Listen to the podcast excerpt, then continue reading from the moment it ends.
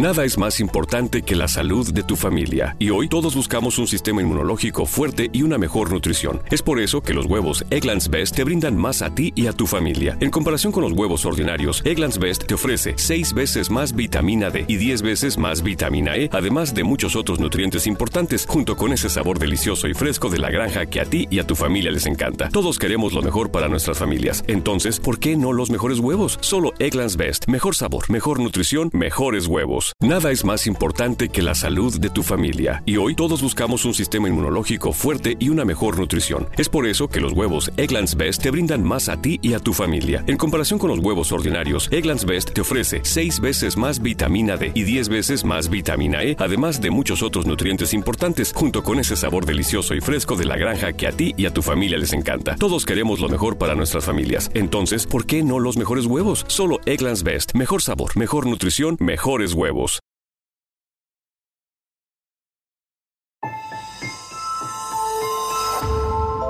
Durante años, se pensó que el Yeti vivía en los Himalayas. ¡Bienvenidos al Himalaya! Hoy, después de una extensiva investigación, sabemos que no es así. El Yeti está en México. Y este es su espacio. Yo, check this out.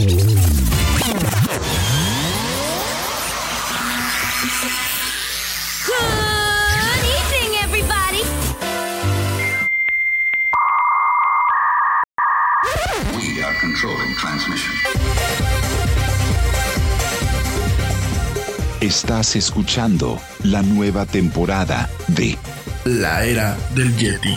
Tecnología, actualidad, arte, música, entretenimiento, política y mucho más en este espacio. La era del Yeti.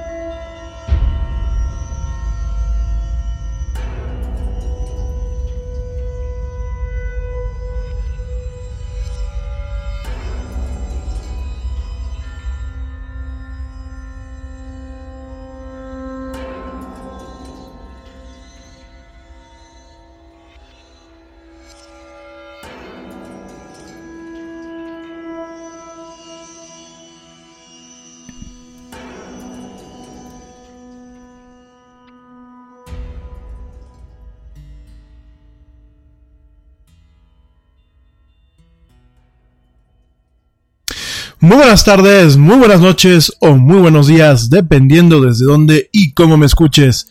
Como siempre, te doy la más cordial, la más sincera y la más franca las bienvenidas a esto que es el programa más de pelos de la radio, esto que es la era del Yeti. Yo soy Rami Loaiza y bueno, hoy jueves, eh, jueves 19, bueno, perdón, jueves 18 de octubre del 2018 voy a estar platicando contigo a lo largo de una hora y cachito sobre mucha tecnología, mucha actualidad y muchas, muchas otras cosas más.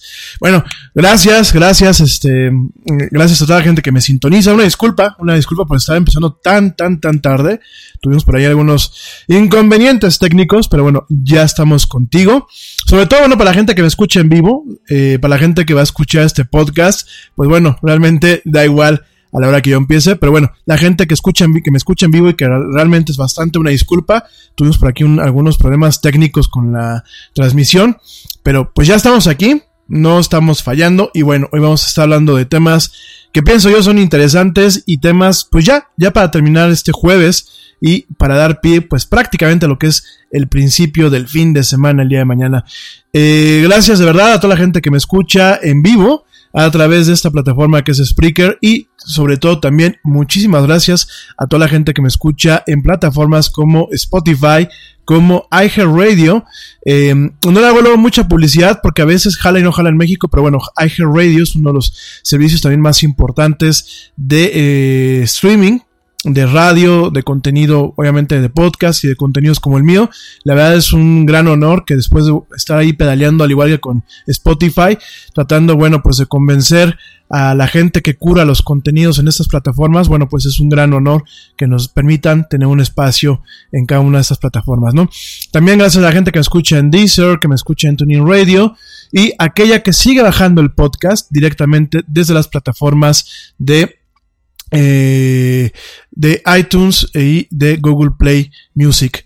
Gracias pues a toda la gente que convive con nosotros en estas transmisiones en vivo. Saludos a mi querida Blanquita Chaya, que ya está por aquí conectada. No te preocupes, Blanquita, este, estamos realmente arrancando con el programa. Entonces, este, comenzamos el día de hoy bastante tarde, pero bueno, me da mucho gusto que estés aquí con, este, conectada. Vamos a estar platicando. Saludos a tus peques, a Aaron, y eh, Isaac. Sí dije bien los nombres, no me equivoqué, ¿verdad? Aaron y Isaac, ¿verdad? Entonces, este, saludos, saludos, soy fan de estos chamacos, la verdad, unos chamacos bien listos, bien, con un chip tremendo yo creo que su mamá debe de sentirse bien orgullosa de ellos y ellos de su mamá. Saludos a los tres, queridos amigos, de verdad me da gusto que me estén escuchando. Saludos a Ale Dressler, que ya estaba, mándeme, mándeme mensajitos por Messenger, me dice que qué onda, que se volvió a quedar sin salir de fiesta hoy jueves allá en la hermosa ciudad de Berlín, en Alemania para escuchar al Yeti. Aquí andamos, Aarón y Abraham. Perdón, este, Blanquita Chaya hermosa. Perdóname, se me van las, las cabras al monte. Aarón y Abraham. Es que aquí puros nombres este, bíblicos, querida amiga. Puros nombres de profetas. Tus hijos, de verdad, vas a verle mañana. No me equivoco. Van a darte muchos, muchos, muchos orgullos. Saludos a Ale, eh, mi querida Ale Dressler. Aquí ando, mi Ale. No, no nos han bajado el programa. No, no nos han censurado. Aquí seguimos. No te me preocupes. Saludos también a Joe. Que aquí anda mi querida Joe Shonesi. Me dice que mañana, en la mañana, cuando tenga que levantarse a hacer su rutina de fitness, me la va a estar refrescando. O es su equivalente en inglés británico, como lo me estás poniendo. Aquí andamos, mi yo. También Dani Arias dice que si ya me habían raptado los reptilianos. No, mi Dani. No, no, no, aquí estamos todo bien. Bueno, fíjense que si me, si me raptaban los, los reptilianos, así como los que salían en una serie ochentera, que salieron unas reptilianas bien guapas. De hecho, de hecho, vamos a hablar de esa serie hoy. Híjole, pues ahí sí me dejó que me secuestren, ¿no? Pero solamente que sean ellas, ¿no? Oigan, este, bueno, saludos también a Dani Arias, saludos a Don Chano, que también estaba diciendo que iba a venir a golpear este, al presidente electo, que porque seguramente había silenciado. No, don Chano, ¿qué pasó? Aquí estamos, hombre, no pasa nada. Y bueno, de verdad, saludos a toda la gente que me hace el gran honor de escuchar. Gracias al equipo técnico. Tenemos aquí en camino otra vez a Vicky y a Raúl que ya también andaban medio nerviosones. Aquí andamos. Gracias Vicky, gracias Raúl. Gracias a George de Negre y al buen Ernesto Caro, que bueno, pues son los editores, realmente son editores honorarios de este programa, pero ya les vamos a asignar un, puesto así más acá, más fifi, como dicen por acá. Entonces, este, Ernesto Carboy, al buen George de Negra, que bueno, ya hace falta que platiquen. Saludos también al buen, al, buen Manu Torres, que hace unos minutos estaba platicando con él. Este, no se va a poder conectar el día de hoy, pero bueno, ya está abriendo su agenda para que en próximas emisiones, pues ya nos haga el honor. Ese Manu se cotiza mucho, eh, ya, ya, ya, nos- ya se me parece a Salvador Dalí, pero bueno, pronto, pronto estará por acá.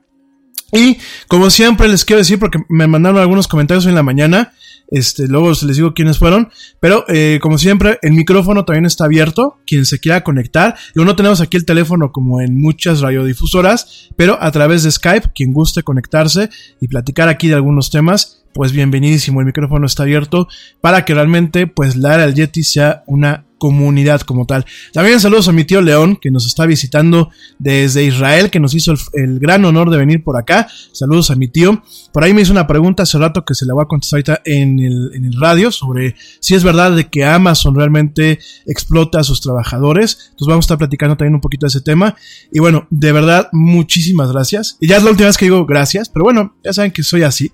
Este, a toda la gente que me escucha. Me, cada que termino los programas, cada noche, me sorprende no solamente eh, el feedback que tengo de ustedes, sino me sorprende muchísimo leer, ver las estadísticas y bueno, pues realmente me motiva pues a seguir aquí, pues trabajando para ustedes y con ustedes. Creo que esto pues lo, más que yo puedo aportar de mi humilde conocimiento y, y aquellas cuestiones que podamos eh, de alguna forma detonar un diálogo adecuado, un diálogo donde existan varias voces, diferentes puntos de vista que realmente alimenten lo que es la imagen de esta realidad que nos tocó vivir. Bueno, pues aquí seguiré, ¿no? No se me preocupen, este programa no se cancela, a pesar de que por ahí hay, hay algunas personas que lo quieren ver cancelado, no se cancela.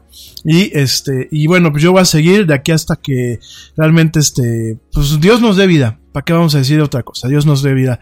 Aquí seguiremos.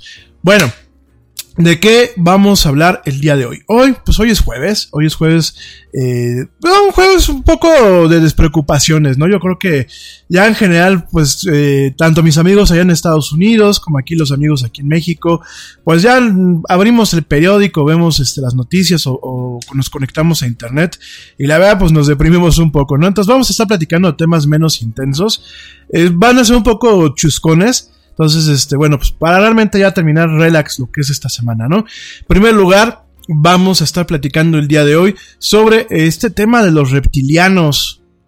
Van a decir, ay, el Rami ya, ya se va a volver esto como el programa de Alex Jones allá en Estados Unidos. No, no, no, no, no, no. no.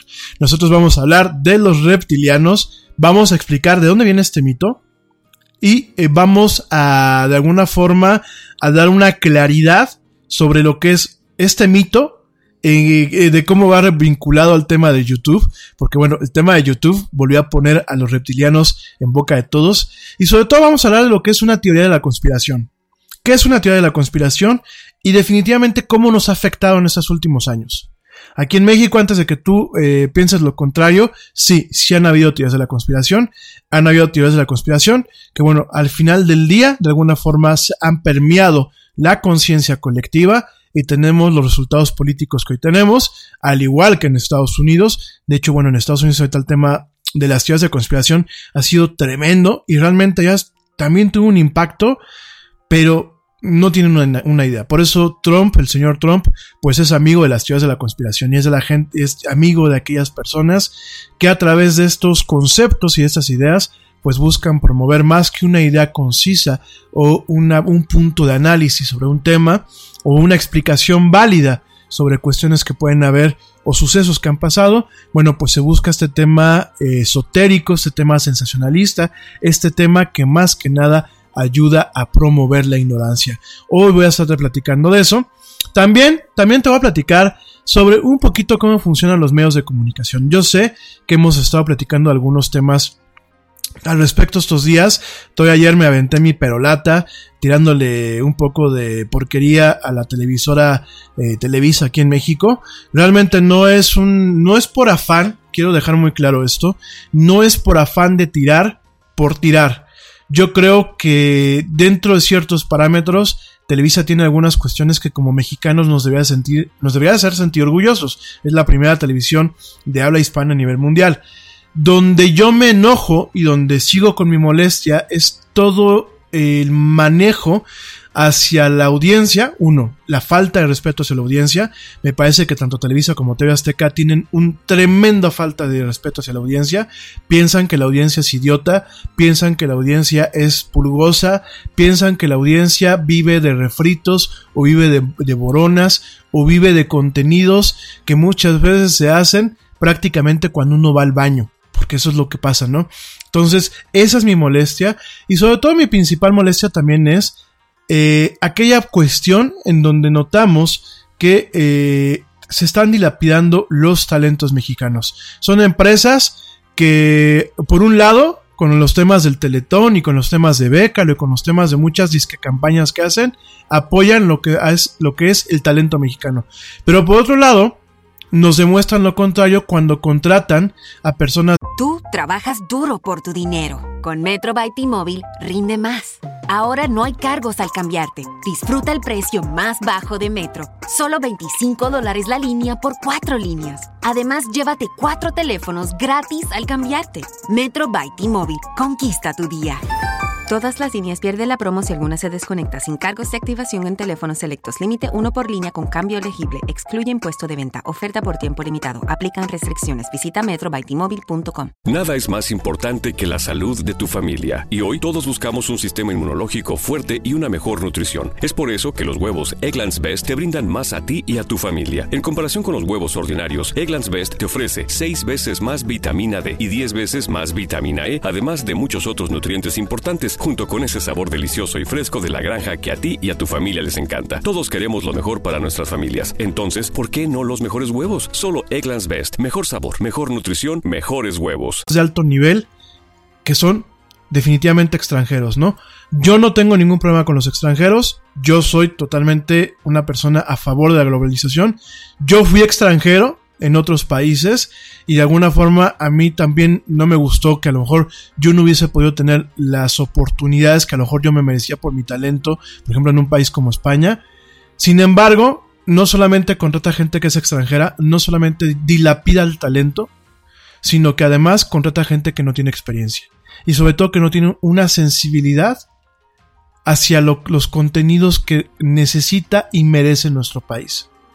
Es decir, yo como mexicano, pues no puedo llegar y tener un mes en España y decir que ya voy a hacer producciones españolas, porque yo no entiendo la- la- las costumbres españolas, a pesar de que ellos hablan en mi mismo idioma y a pesar de que nuestras culturas compartan varias cosas en común.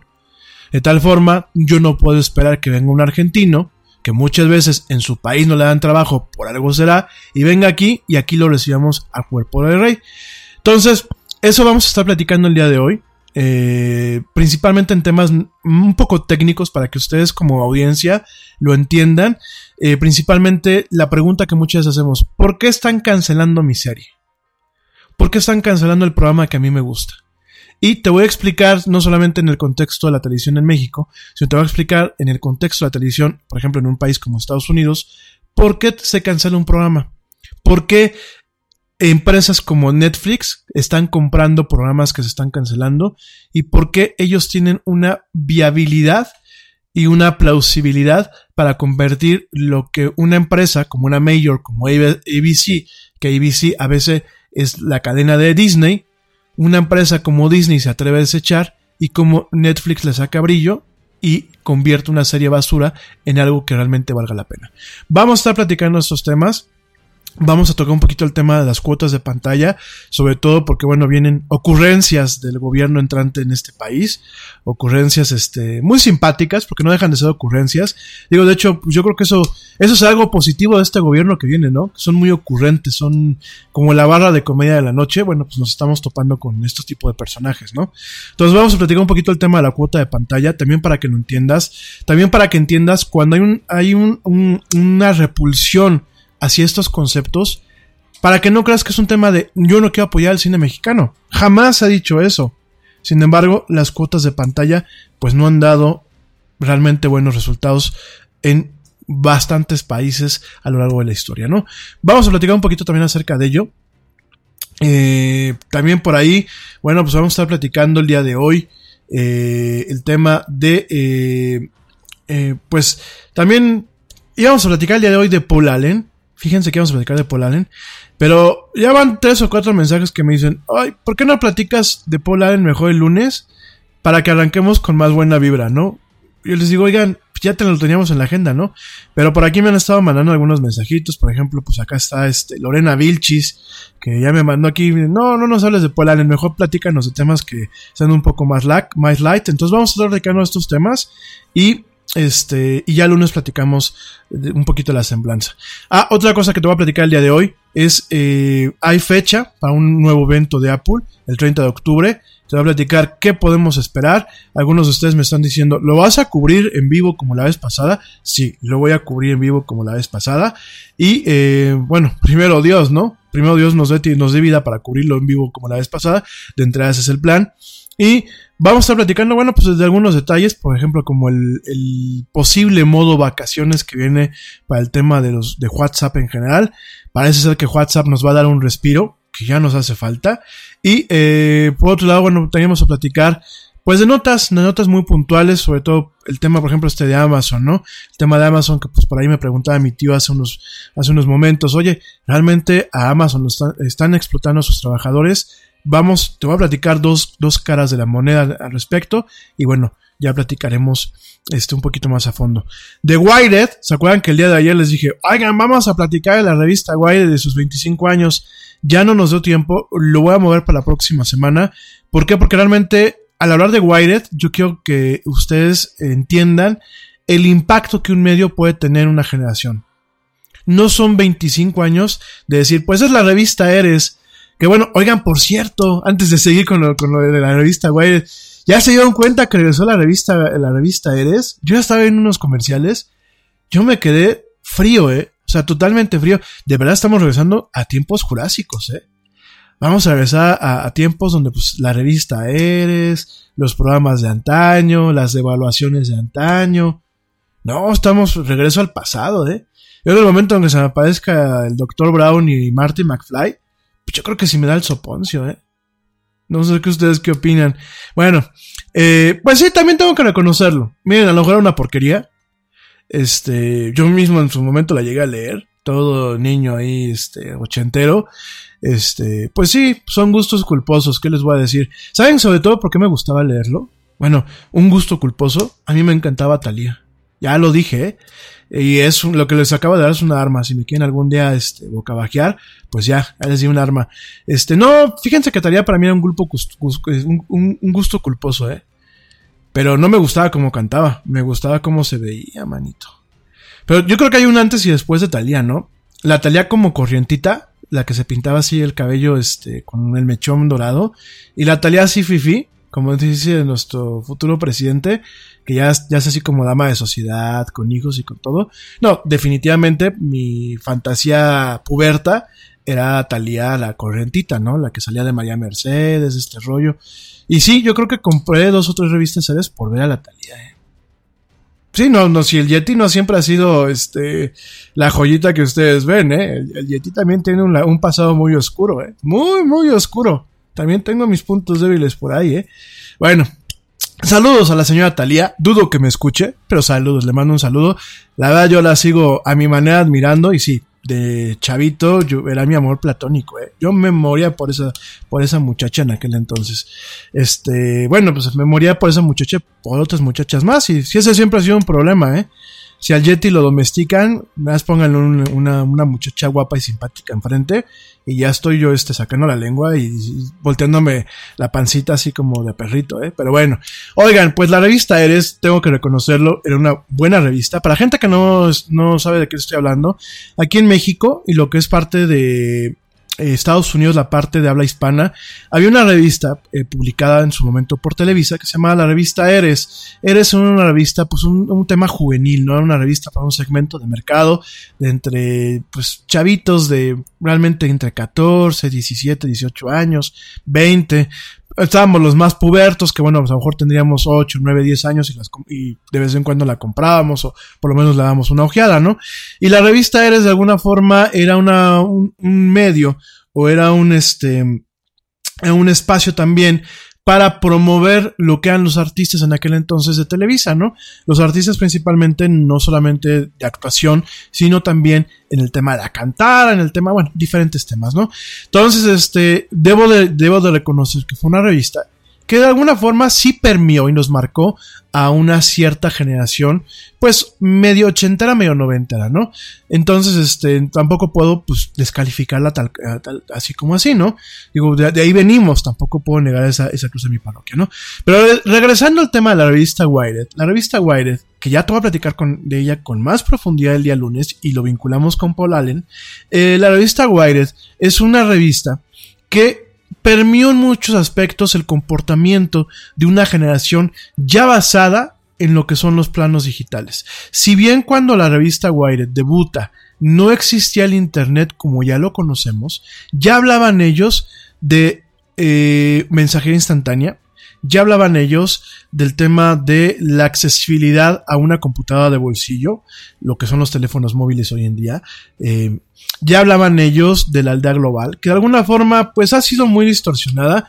La verdad es que a mí me vendieron un concepto de la aldea global muy fregón. Y ahorita lo volteé a ver y pues me parece que es una favela, ¿no? Ya no es una aldea global, es una favela global. Pero bueno, Ah, el concepto ahí está. Vamos a pensar que el concepto ahí está, ¿no? Entonces, este, sí, pues es que es una favela. O sea, cuando tú entras a YouTube y ves eh, a un señor como el, Logan Paul, ¿no? El señor Logan Paul y su hermano Jack Paul, ¿no? Y, y, vemos, por ejemplo, como en su momento las lavanderas. Y vemos a Luisito Informa. Y luego entramos a Facebook y nos topamos con cada cosa. Dices, oye, Nicolás Negroponte, esto no es una aldea global es una favela, es una favela global o una vecindad global. La verdad es que en una de esas nos sale de ahí de un barril virtual el espíritu del chavo del 8 y, seguramente se nos va a hacer normal, ¿no? O sea, este, a lo que voy es el nivel, pues no es lo que yo esperaba, ¿no? O sea, la aldea global era muy diferente. Ya platicaremos de eso el día lunes, el concepto que en su momento Nicolás Negroponte en algunos artículos que publicó para la revista Wired, pues plasmaba de lo que iba a ser el Internet moderno, ¿no? Hay algunas cosas que dices, oh, la revista Wired sí le atinó.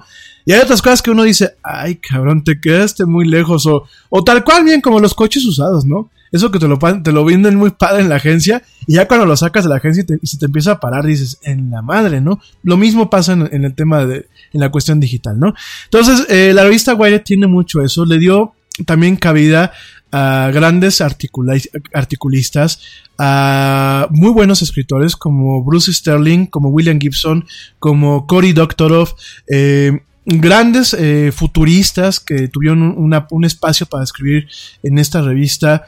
el tema de la publicidad a mí me marcó muchísimo. Eh, ellos hablaban de la muerte de la publicidad como en, en los 80s y en los 90s la conocíamos. Realmente no les falló Realmente creo que en muchos aspectos sacaron el dedo y pues dijeron, pues el viento va a estar así y nos dieron una predicción del clima tremenda, ¿no? Entonces vamos a platicar de esta revista con la seriedad, con el, con el, la pompa y circunstancia que realmente merece. Quizás es una revista que muchos de ustedes no conozcan. Yo les recomiendo que si tienen acceso a su sitio web, si quieren, si tienen un, un iPad o una tableta con, con Android y tienen ahí unos dolaritos que no se quieran gastar, bueno, el equivalente en pesos, que no se quieran gastar en el cafecito de Starbucks o en el, cigarrito, gástenselo en la revista Wired. Yo les recomiendo que es un muy, muy buena publicación. Pero el lunes te voy a dar las razones y te voy a explicar toda esta historia y te voy a platicar también cómo permió la literatura de los thrillers y de la ciencia ficción moderna, ¿no? Por ahí, de hecho, hay una serie de libros del señor este, eh, William Gibson, del cual soy fan, que uno de los personajes, pues de alguna forma, eh, tiene una revista que es la copia europea de lo que es la revista Wired, ¿no? Así de, de, impactante y de importante ha sido esta revista. Pero eso el lunes, eso el lunes te lo voy a platicar. Ya está agendado, ya están los guiones. Cabina, ¿estamos de acuerdo? Para que no dejen que el Yeti el lunes empiece a divagar como el, abuelo el abuelo Simpson. Entonces, por favor, lunes vamos a platicar de esto y de Paul Allen, ¿no? Y de otros temas, de otros temas más. La próxima semana sí vamos a platicar del aeropuerto, no crean que le estoy sacando al tema. Yo sé que ustedes me quieren ver linchado o me quieren ver depilado a mano o con cera este cera morena, ¿no? Pero pues bueno, vamos a platicar del aeropuerto de una forma fría, de una forma eh, pues seria, lo más seria posible. y a diferencia pues de, de muchas otras personas, imparcial, ¿no? Porque pues a mí últimamente eh, me termina dando igual si construyen un aeropuerto o el otro, ¿no? Digo, me termina dando igual dentro de eh, los impactos que en algún momento vayamos a recibir como sociedad, ¿no? Bien, últimamente, y es lo, lo último que va a decir de política ahorita, últimamente los políticos, las, las tonterías de los políticos, sean del extremo que sean, al final del día, a los únicos que les terminan pegando muchas veces es a la gente con la que más fe voto por ellos. Es lo único que voy a decir, ¿no? Entonces, este, no, ya no voy a decir nada. No, no, no, este, por aquí me dicen que es lo bueno de no tener amigos chairos. Cállate, yo tengo familia chaira y pues ahí sí ni cómo la desconoces, ¿no? Este, por lo menos ahorita, ¿no? Ya más adelante, pues, oye, ¿y ese quién es? Ay, no lo sé. Pues dice que es tu primo. Ay, no lo conozco, ¿no? Pero bueno, entonces que de verdad el tema de los chairos, gravísimo. Para la gente que no sepa de qué hablamos aquí los chairos, pues figúrense, amigos de Estados Unidos, figúrense que son la extrema derecha. Nada más que aquí es la extrema izquierda pero pues no es una, no es una extrema izquierda, es la, la, la, extrema absurdez, pero bueno. Sí, aquí también tenemos nuestros bichos, ¿eh? Don Chano ya se está riendo por acá. Aquí ya lo tenemos aquí a Don Chano allá desde, desde Illinois. Dice que él no votó tampoco por este señor. No, pues no, Don Chano. La gente lista no comete esos errores. Pero bueno, oigan, no, no quiero insultar a nadie, ¿eh? Oigan, este, ya ven lo que me hacen hablar. Me van a linchar, me van a depilar con cera con cera morena, ¿eh? Ya, párenle, no me hagan hablar de más, ¿eh? Que luego me amenazan de que me quieren tumbar el programa y luego me lo andan tumbando, ¿eh? Bueno, señores, aquí hablamos de tecnología de actualidad, no me hagan hablar de más, de verdad, ¿eh? Este... Dice Dani Arias, eres el siguiente Yulana Sánchez. Sí, pero sin, ser violador y este, y sin ser rarito, este, Mirani, ¿eh? Yo no, este, ni, ni, no me hagan hablar. No, el señor Julian Assange, fíjense que el señor Julian Assange este, es un tema muy complejo. Yo al principio, hace unos años, yo era mi ídolo. Yo decía, este es libertario y, y qué bueno los Wikileaks y miren esto. Y al poco tiempo me decepcionó, ¿eh? Le llegaron al precio y bueno, hay que reconocer que el señor Julian Assange y Wikileaks tuvieron mucha culpa de transmitir fake news y de ayudar a que la señora Clinton allá en Estados Unidos no llegara en estas elecciones. ¿eh? Pero bueno, no hablemos de política, por favor. Hoy es jueves, hoy es un jueves muy agradable. La era del Yeti es un programa muy agradable y no vamos a hablar de política. Oigan, eh, para empezar las notas, fíjense que esta nota me la manda pues el buen Ernesto Carbó, que híjole, de verdad, me, me, me, yo aprecio muchísimo a mi amigo Ernesto, le mando un, un, abrazo tremendo, además de que es un tipazo y, y él era él era cabina virtual el, el año pasado en, el... Nada es más importante que la salud de tu familia y hoy todos buscamos un sistema inmunológico fuerte y una mejor nutrición. Es por eso que los huevos Egglands Best te brindan más a ti y a tu familia. En comparación con los huevos ordinarios, Egglands Best te ofrece 6 veces más vitamina D y 10 veces más vitamina E, además de muchos otros nutrientes importantes, junto con ese sabor delicioso y fresco de la granja que a ti y a tu familia les encanta. Todos queremos lo mejor para nuestras familias. Entonces, ¿por qué no los mejores huevos? Solo Egglands Best. Mejor sabor, mejor nutrición, mejores huevos. Te preocupas por la salud de tu familia y hoy un sistema inmunológico fuerte y una mejor nutrición son más importantes que nunca. Es por eso que los huevos Egglands Best te brindan más a ti y a tu familia. En comparación con los huevos ordinarios, Egglands Best te ofrece 6 veces más vitamina D y 10 veces más vitamina E, además de muchos otros nutrientes importantes, junto con ese delicioso sabor fresco de granja que a ti y tu familia les encanta. No son tiempos ordinarios, entonces, ¿por qué darle a tu familia huevos ordinarios? Solo Egglands Best. Mejor sabor, mejor nutrición, mejores huevos. El programa de las artes y del Yeti, él era la cabina virtual y, mis respetos, ¿eh? ojalá que algún día nos pueda volver a echar la mano. No lo digo por ti, por, eh, no lo digo por, por Vicky y, y Raúl para antes de que me pongan caritas tristes. Yo soy encantado con ustedes, pero este, aquí el tema es que pues Ernesto, este, la verdad cómo se rifaba, eh. Oigan, si algún día esto crece, vamos a, poner a Ernesto y al, buen George de productores de, este programa. Me cae, me cae de maíz, eh. Este, bueno, no sé algún día, cuando, en el momento en que esto crezca y que realmente sea un, programa que diga, ya estamos ganando dinero con este programa, que será en algún momento, yo espero que el año que viene, me cae que hacemos un equipo así. Digo, que el Jedi no solamente sirva para estarnos pitoreando de todo el mundo o de hablando de friqueadas, como dicen este, los chavos, ¿no? Sino que también sea, pues, una fuente de empleo, ¿no? ¿Qué les parece? Bueno, dejemos de hacernos pajas mentales y vámonos al tema. Oigan, pues esta nota me la manda, me la manda Ernesto y es una nota eh, que a mí me parece muy importante, sobre todo porque nos dice mucho de, eh, al final del día, cómo, eh, cómo el extranjero sigue viendo a nuestro país qué oportunidades de negocio hay y por qué tenemos que, que, tener cuidado, por qué no nos podemos dar el lujo de cometer tonterías ahorita, ¿no? Y eh, en ese sentido es una nota en donde Amazon está buscando tierras en el centro de México para operar su cuarto centro de distribución en este país. Esto de acuerdo a la revista, bueno, al medio de información Reuters, a la agencia Reuters. Eh, esto se lo dijeron fuentes con conocimiento del tema y lo que están buscando es una mayor porción del creciente mercado, de comercio electrónico en la segunda economía más grande de América Latina. Por supuesto es México, América, este, la segunda economía más grande, la primera sigue siendo Brasil. Eh, en este sentido, bueno, pues eh, de alguna forma, lo que nos dicen los rumores y lo que nos dice eh, este, esta agencia Reuters es que Amazon está buscando, está buscando poner un centro de distribución especializado y de alta tecnología en lo que es el hermoso y bello estado de Querétaro, o sea, donde está el Yeti, ¿no? Esto, bueno, pues está buscando contratar a un desarrollador para construir un gran centro de productos, dijeron los profesionales de bienes raíces familiarizados con la búsqueda de propiedades de Amazon, que pidieron no ser nombrados porque la empresa no ha hecho público sus planes, ¿no? Entonces, de alguna forma, pues se dice que está buscando, en lo que es aquí Querétaro, está buscando poner un centro de distribución de alta tecnología y de alto nivel directamente de... Eh, eh, en el, en, eh, aquí en Querétaro. ¿Esto por qué? Porque Querétaro no solamente es un hub industrial en donde, bueno, Amazon podría tener un buen nicho de mercado, sino también es un hub de eh, comunicaciones no solamente para dentro de México, sino para otros países. Aquí en Querétaro tenemos un aeropuerto, y tenemos recintos fiscales y facilidades fiscales para poder hacer lo que es eh, la importación de ciertos productos, para poder hacer un manejo de logística. Y bueno, la verdad son buenos, buenos, buenas noticias si realmente se concretan. Eh, son excelentes noticias. Eh, ojalá, ojalá que realmente se concrete.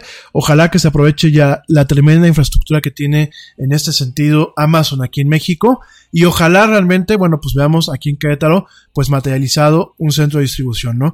Yo creo que Querétaro, pues, eh, merece este tipo de cuestiones que obviamente detonarán mucho más de la cuestión industrial. Obviamente, pues nos, nos da un punch más a, a la gente que vivimos en este estado, aunque no seamos de él. Y sobre todo también eh, va a permitir que México realmente se siga posicionando como un principal destino a nivel internacional en el tema de comercio, en el tema logístico y en el tema industrial, ¿no? Ojalá, por favor, pidan a Dios y a aquellos que votaban por el viejito, denle su Ritalin o denle su Xanax y por favor que cierre su boquita para que no, no nos vaya a para abajo esta inversión, ¿no? Eh, bueno, eso es el tema de Amazon. Rápidamente también te quiero comentar, por ahí me preguntaba mi tío eh, hace unos minutos y algunos de ustedes también hace como 15 o 20 días me lo preguntaron, vez que la verdad se me fue. Me preguntaban sobre el tema de eh, Amazon, ¿no? Eh, el tema de Amazon sobre en Estados Unidos si había realmente una explotación de sus empleados, ¿no? Por ahí señor, salió el señor Bernie Sanders a armar un bitote. Yo quiero dejar claro, al señor Bernie Sanders le aprecio bastante. Me parece que es un cuate muy preparado. Me parece que puede ser un buen político a pesar de que no coincido con muchas de sus teorías izquierdoides. Eh, yo pienso más que hay que irse por el centro, ni por un lado ni por el otro. Yo creo que el centro es lo ideal. Yo pienso mucho en el movimiento libertario, pero bueno, eso es punto y aparte. Pero tengo que reconocerle que el señor Bernie Sanders es alguien con que si el día de mañana a mí me gustaría sentarme a platicar con él. Me parece que es un cuate del cual se puede aprender. Sin embargo, el señor Bernie Sanders pues hizo un mitote hace unas semanas en el Congreso porque decía que Amazon estaba explotando a sus empleados.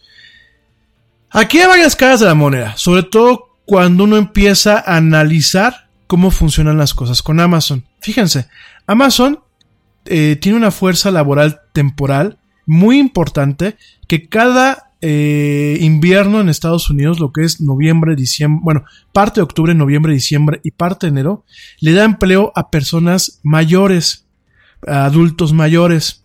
Es una fuerza importante, temporal en algunos, en algunos casos, pero son gente, por ejemplo, ya son jubilados, son retirados, que no muchas veces están en sus RVs, en sus campers, y van recorriendo Estados Unidos, y Amazon les da chamba en sus diferentes bodegas y saca lo mejor de ellos, no como una mano de obra que sea explotable, sino lo saca porque, por ejemplo, dice Amazon, son personas que son responsables, son personas que les gusta caminar, son personas que no se enferman. Fíjate, un, un señor de 60, 65 años que diga Amazon, son personas que no se enferman. Uta, ¿dónde nos están dejando los que estamos más chavitos, no? Entonces, este, son personas que realmente, si es un ingreso extra o es un ingreso en su momento. Y es un ingreso que les ayuda. Entonces, tienes esta cara en donde ellos mismos, los mismos señores que trabajan año con año para Amazon, son los mismos que muchas se encargan de reclutar a más señores para que entren a trabajar en estas épocas que son muy, muy puntuales. Vemos esta parte de gente que habla bien. Vemos gente que habla en otras ciudades bastante bien de las condiciones de trabajo de Amazon en sus centros de distribución. Sobre todo porque no hay que dejar a un lado que hay un tema de automatización con el tema de, de las bodegas de Amazon. Hay unos robots. De hecho, Amazon compró una empresa de robots para el tema de la automatización de sus bodegas.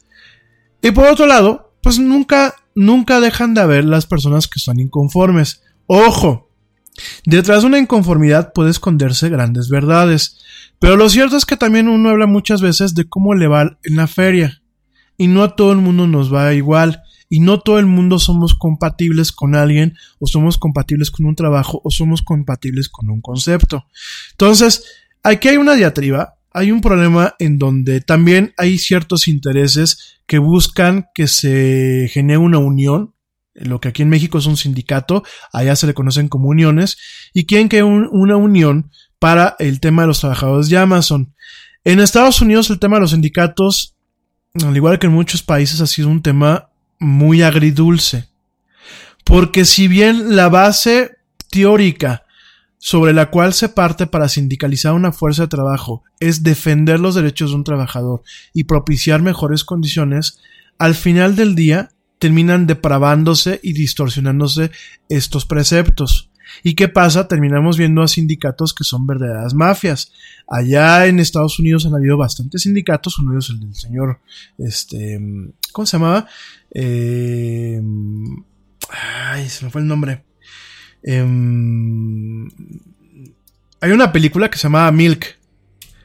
Y era de un cuate que era. que era de un sindicato, ¿no? A ver, espérenme. Este. Ay, ¿cómo se llamaba esta persona, estas personas? A ver, aguántenme, no se me desesperen. Eh, no, no, no. Ya la ya metí la pata. Harvey Milk es, era un, este, un político americano y un eh, activista por derecho de los gays. Espérenme, ya se me mezclaron los cables. Este, no. Ay, Jofa. A ver, déjenme confirmarlo antes de que diga una, estupidez y termine conduciendo el programa de mañana con Andrea Legarreta y, y la señora este, Galilea Montijo. No, eh, no, Jofa también era un mafioso, ¿no? No, Jimmy Hoffa, pues sí. Jimmy Hoffa, Jimmy Hoffa era, eh, en un momento se volvió un mafioso, ¿no? Era un presidente de, un, de, una, de, una, de una unión, de, una, de la unión de trabajo de un sindicato, y efectivamente en su momento se terminó volviendo un mafioso, ¿no? Al igual que muchos aquí en, en, en nuestro país, ¿no?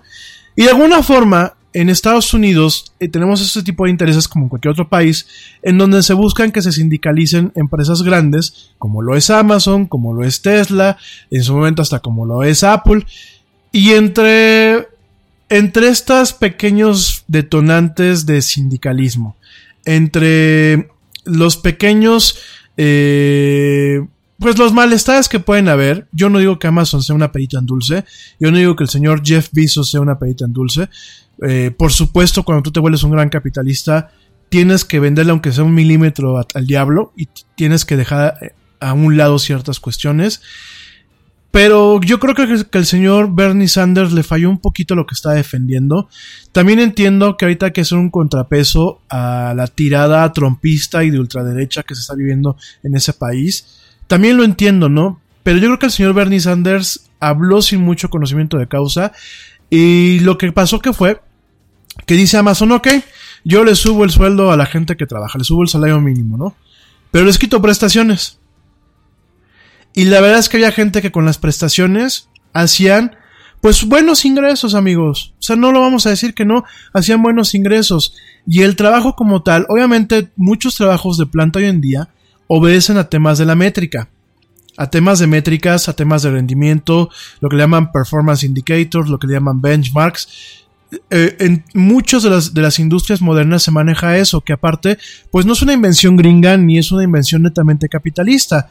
El tema del el benchmark, el tema de eh, perdónenme, el tema del benchmarking, el tema de este, eh, el tema de los, los métricas de rendimiento, el tema de la optimización del just in time, viene muchísimo de lo que es la cultura ni siquiera americana, viene muchísimo de la cultura eh, oriental. Los japoneses, muchos de los métodos como el Kaizen, como el Just in Time, como diferentes plataformas de optimización de procesos y manufactura y cadenas de distribución y etc, etc, etc, vienen desde Japón, no vienen desde acá.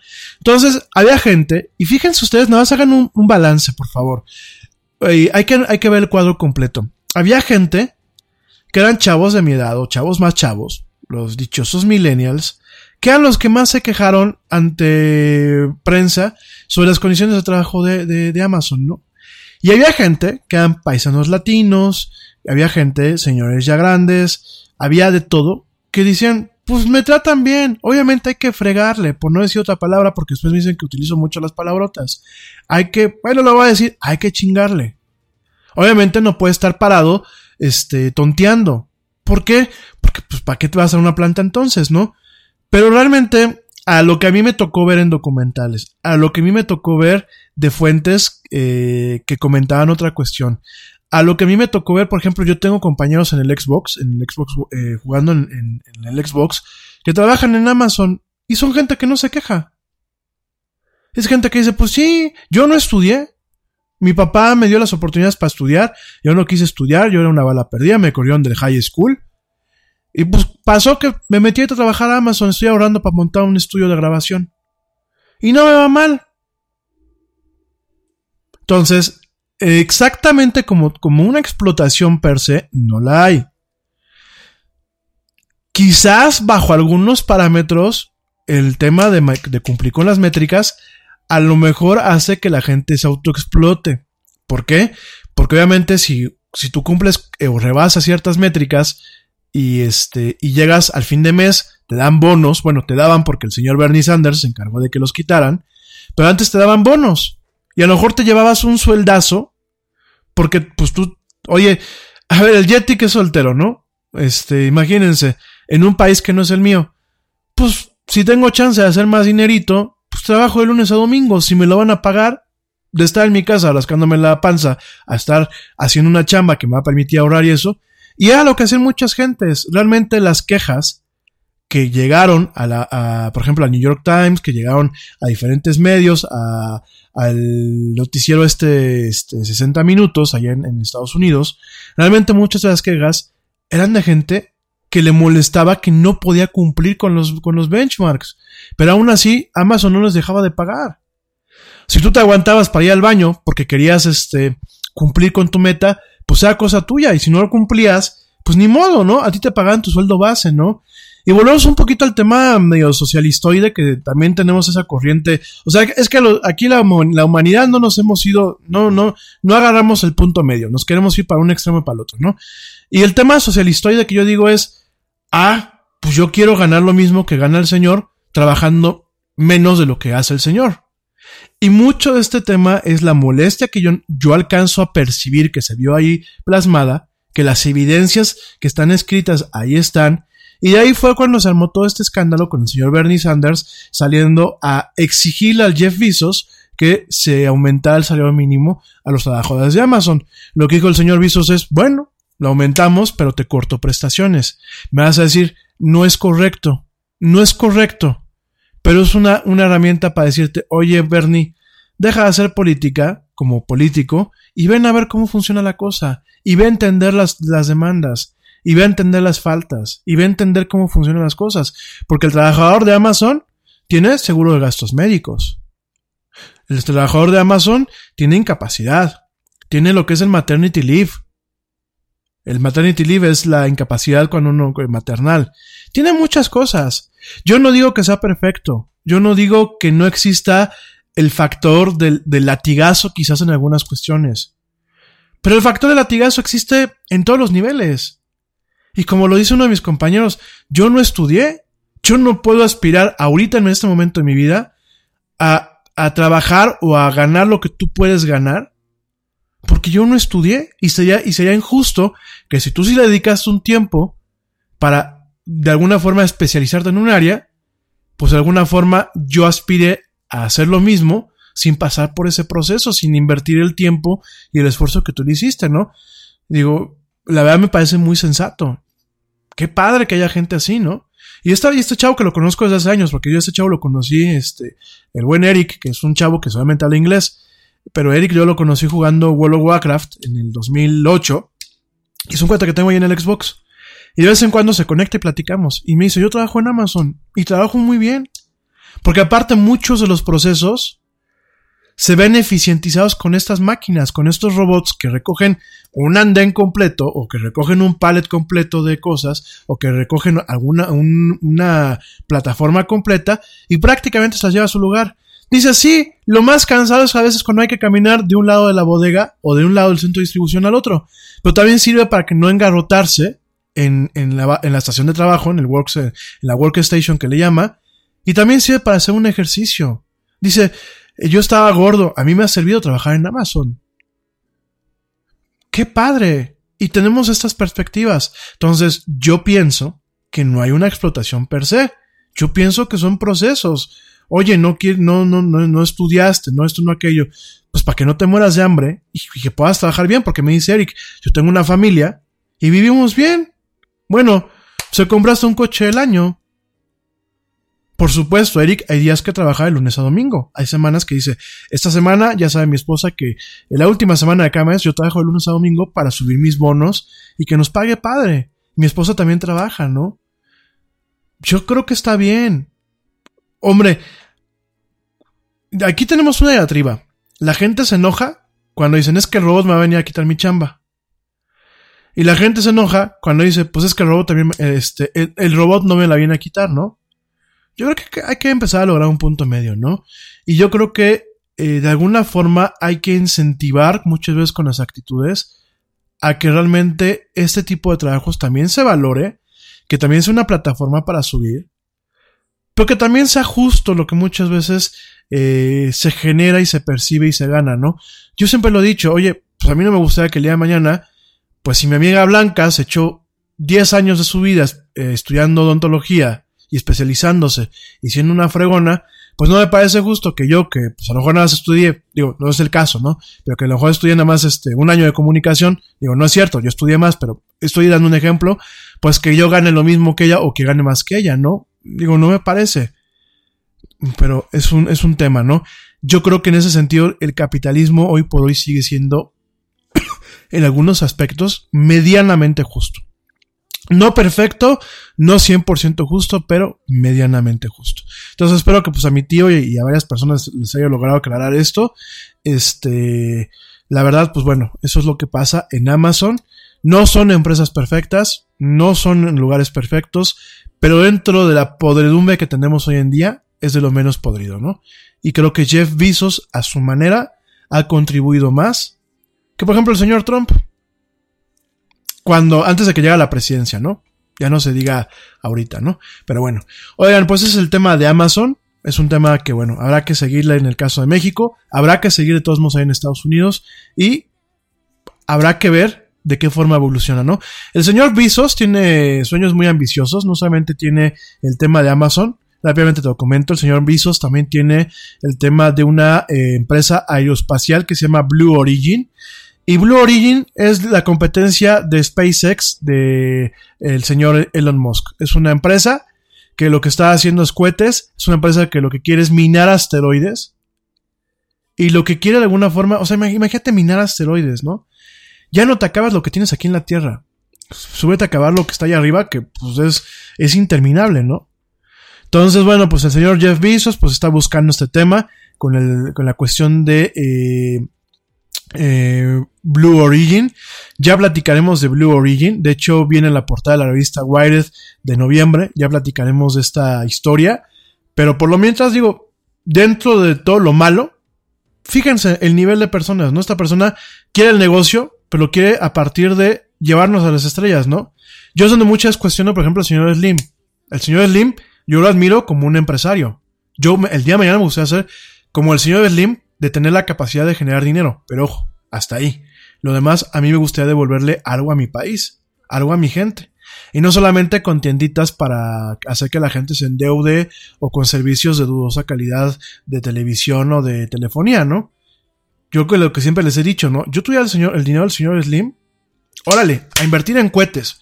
Vamos a, a, fomentar la industria aeroespacial mexicana. Y tú vas a decir, pero México, ¿qué industria aeroespacial tiene? Oigan, ¿y todos los ingenieros que trabajan en Bombardier? y todos los ingenieros que trabajan en, en, en, Embraer y en estas empresas este, de aviones y de turbinas y de cosas, ¿qué les parece si en vez de que estén trabajando para los canadienses o para otras empresas, formamos una empresa aquí, jalamos todo el talento y que construyan cohetes? Que el día de mañana nos diga Estados Unidos, oye, pues yo no tengo ahorita para subir cohetes, este, la NASA está medio pobre porque pues Trump nos dejó en la calle, ¿no? Este, yo no tengo para lanzar satélites, lánzalos tú, México y que nosotros digamos, sí podemos, aquí tenemos un cohete, ¿no? El Tlaloc 1, ¿no? Cuetazo ahí, hombre, que salcó a tu 3, ¿no? Mega cohete, que van hasta los franceses se caían así, what, ¿no? Oye, se nos se parece mucho a nuestros cohetes Ariane, sí, cabrón, pues, se parece porque nuestros ingenieros que ayudaron en este tipo de cohetes, porque antes de que empecemos con los complejos y los traumas, ¿eh? Hay mexicanos que a veces no, no salen en el crédito, no salen en la foto, pero son encargados de que, del sistema de propulsión del cohete Ariane 3, que del sistema de propulsión de no sé, que el sistema de navegación de no sé dónde. Y son héroes anónimos que rara vez se les reconoce y que en vez de que están trabajando allá afuera, pueden estar trabajando aquí adentro. Imagínate nada más, ¿no? O que el señor Slim agarrara. Digo, ya al señor Slim no se le puede pedir nada porque es un dinosaurio, a su manera, pero es un dinosaurio. Ya no le podemos pedir mucho. Y a sus yernos y a sus hijos, pues tampoco tan mucho, porque al final del día son juniors. Es lo que están buscando es la lana. Pero imagínate nada más que dijeran, vamos a invertir en hacer una plataforma de internet cuántico. Órale, utilizando computación cuántica. No, hombre, y que fuera México el, primer país conectado a través de Quantum Entanglement, ¿no? ¡Oh, está padrísimo! O que, o que en México tuviéramos una farmacéutica de primer nivel en donde utilizando la arboleda mexicana lográbamos dar con, curas a ciertas enfermedades, ¿no? Ay, soñar no cuesta nada, seguramente en una dimensión alterna habrá un México fregón, porque por lo que pinta, yo creo que ni, ni nuestros nietos lo van a ver. Pero en fin, dijimos que no nos íbamos a intenciar. Nada, nada lo pongo en perspectiva, ¿no? O sea, fíjense cómo Paul Allen, un güey multimillonario, era filántropo. El señor Bill Gates, multimillonario, era filántropo. El señor Jeff Bezos, que mucha gente dice, maldito capitalista, pues está buscando en algunas partes limpiar agua, en otras partes llevar energía este, renovable, eh, libre de costo, y en otras partes el tema de llegar al espacio, ¿no? Y aquí, pues, voltea uno a ver a, nuestros empresarios que son dignos de reconocer. Yo como, empre como, bueno, yo no soy empresario, ¿no? Como aprendiz de brujo e intento de negociante, este, me gustaría algún día tener esas fortunas. Pero en vez de quedarme con mis tienditas para robar a la gente pobre como Electra, el señor Salinas Pliego, o mis tienditas más o menos como el señor Slim, o algunas cuestiones así que uno dice, oye, haz algo más, Imagínate que y vean todo este tipo de cuestiones, ¿no? Con todo el dinero que hay en México y con todo el talento, no solamente existente, el talento latente. El talento latente porque el día de mañana, chavos como Aaron y Abraham, el día de mañana, chavos como mi sobrino Diego, van a venir a cambiar el mundo. Y esos talentos seguramente se van a terminar yendo a otro país. Cuando realmente podrían hacer muchísimo. Si hay recursos, si hay dinero, si hay talentos. Pero bueno, nada será para que lo tomen en cuenta. Vamos a hablar de los reptilianos. No voy a hablar de los memes, estos memes que se pusieron de moda de los dinosaurios. Voy a hablar de los reptilianos. ¿Por qué los reptilianos? Fíjate que, pues como lo platicamos el día, el día, bueno, el día martes no lo platicamos, pero como pasó el día martes, pues se cayó YouTube así, casual, ¿no? Se nos fue, se nos fue YouTube, ¿no? Se nos cayó YouTube. Este, ya la gente decía que bueno, pues era el fin del mundo. Ya la gente eh, empezó con el tema de, eh, ¿cómo se llama? eh, los Illuminatis, el tema de los reptilianos y la teoría, la teoría que empezó a ver eh, de una forma seria en las redes sociales, porque yo, yo me río ahorita, ¿no? Pero la verdad, era un tema serio. O sea, la gente en los foros, por ejemplo, como Reddit y como en, algunos otros foros y en redes sociales, la gente decía, es que yo vi cuando subió en el video de los reptilianos estableciendo contacto con, la, con el planeta Tierra y buscando poner un nuevo orden, yo vi que alguien lo subió y por eso tumbaron todo YouTube. Y yo me quedé así de, ah, what? Y literal, ¿eh? Y bueno, mucha gente eh, me dice, bueno, ¿y qué es eso de los reptilianos, no? Y, y se confunde el tema si son extraterrestres. El, el, el, el es un tema que no viene de ahorita, ¿no? ¿Qué son los dichosos reptilianos, no? Los reptilianos como tal, pues vienen de, de hecho vienen pues de mitos que son eh, muy de la época contemporánea, eh, mitos que emanan de lo que son las teorías de la conspiración. Vamos a platicar qué son las teorías de la conspiración, pero eh, sobre todo bien, vienen con un afán de de alguna forma encontrar eh, pues un tema de explicaciones a la división, a la división primero social, porque en ocasiones los seres humanos somos como que eh, escépticos, ¿no? Oye, ¿cómo mi, mi, vecino eh, me va a separar socialmente, ¿no? ¿Cómo se va a sentir mejor que yo? Y entonces empiezas a buscar ese tipo de razones para explicar cuestiones, ¿no? El tema de los reptilianos, que también se les conocen como reptoides, eh, la gente lagarto, los reptiloides, los saurianos, los draconianos, supuestamente son humanoides reptilianos, valga la redundancia, que juegan un papel prominente en la fantasía, ciencia ficción, ufología. La ufología es todo este tema de los ovnis, el, señor Jaime Maussan, que ya saben que se hace pajas mentales con los ovnis, y lo que son las teorías de la conspiración. Ahorita se los va a platicar que es una teoría de la conspiración. Esta idea de los reptilianos fue popularizada por David Icke, lo que es un, un conspirador, un, pues así, un, un cuate que le gustan las teorías de la conspiración, que lo que dice él es que existen alienígenas reptilianos que cambian de forma, controlando la Tierra, eh, tomando la, la, forma humana y ganando poder político para manipular las sociedades humanas, ¿no? El señor Ike, que pues es así, de hecho, bueno, se volvió también este, un ídolo chairo para la gente que vive aquí en México. El señor Ike, bueno, pues ha reclamado en múltiples ocasiones que muchos de los héroes a nivel mundial son o están poseídos por estos reptilianos, ¿no?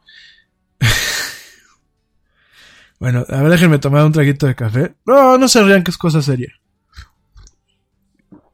Estamos, como, como dicen los chavos en los antros, estamos chupando tranquilos, ¿no?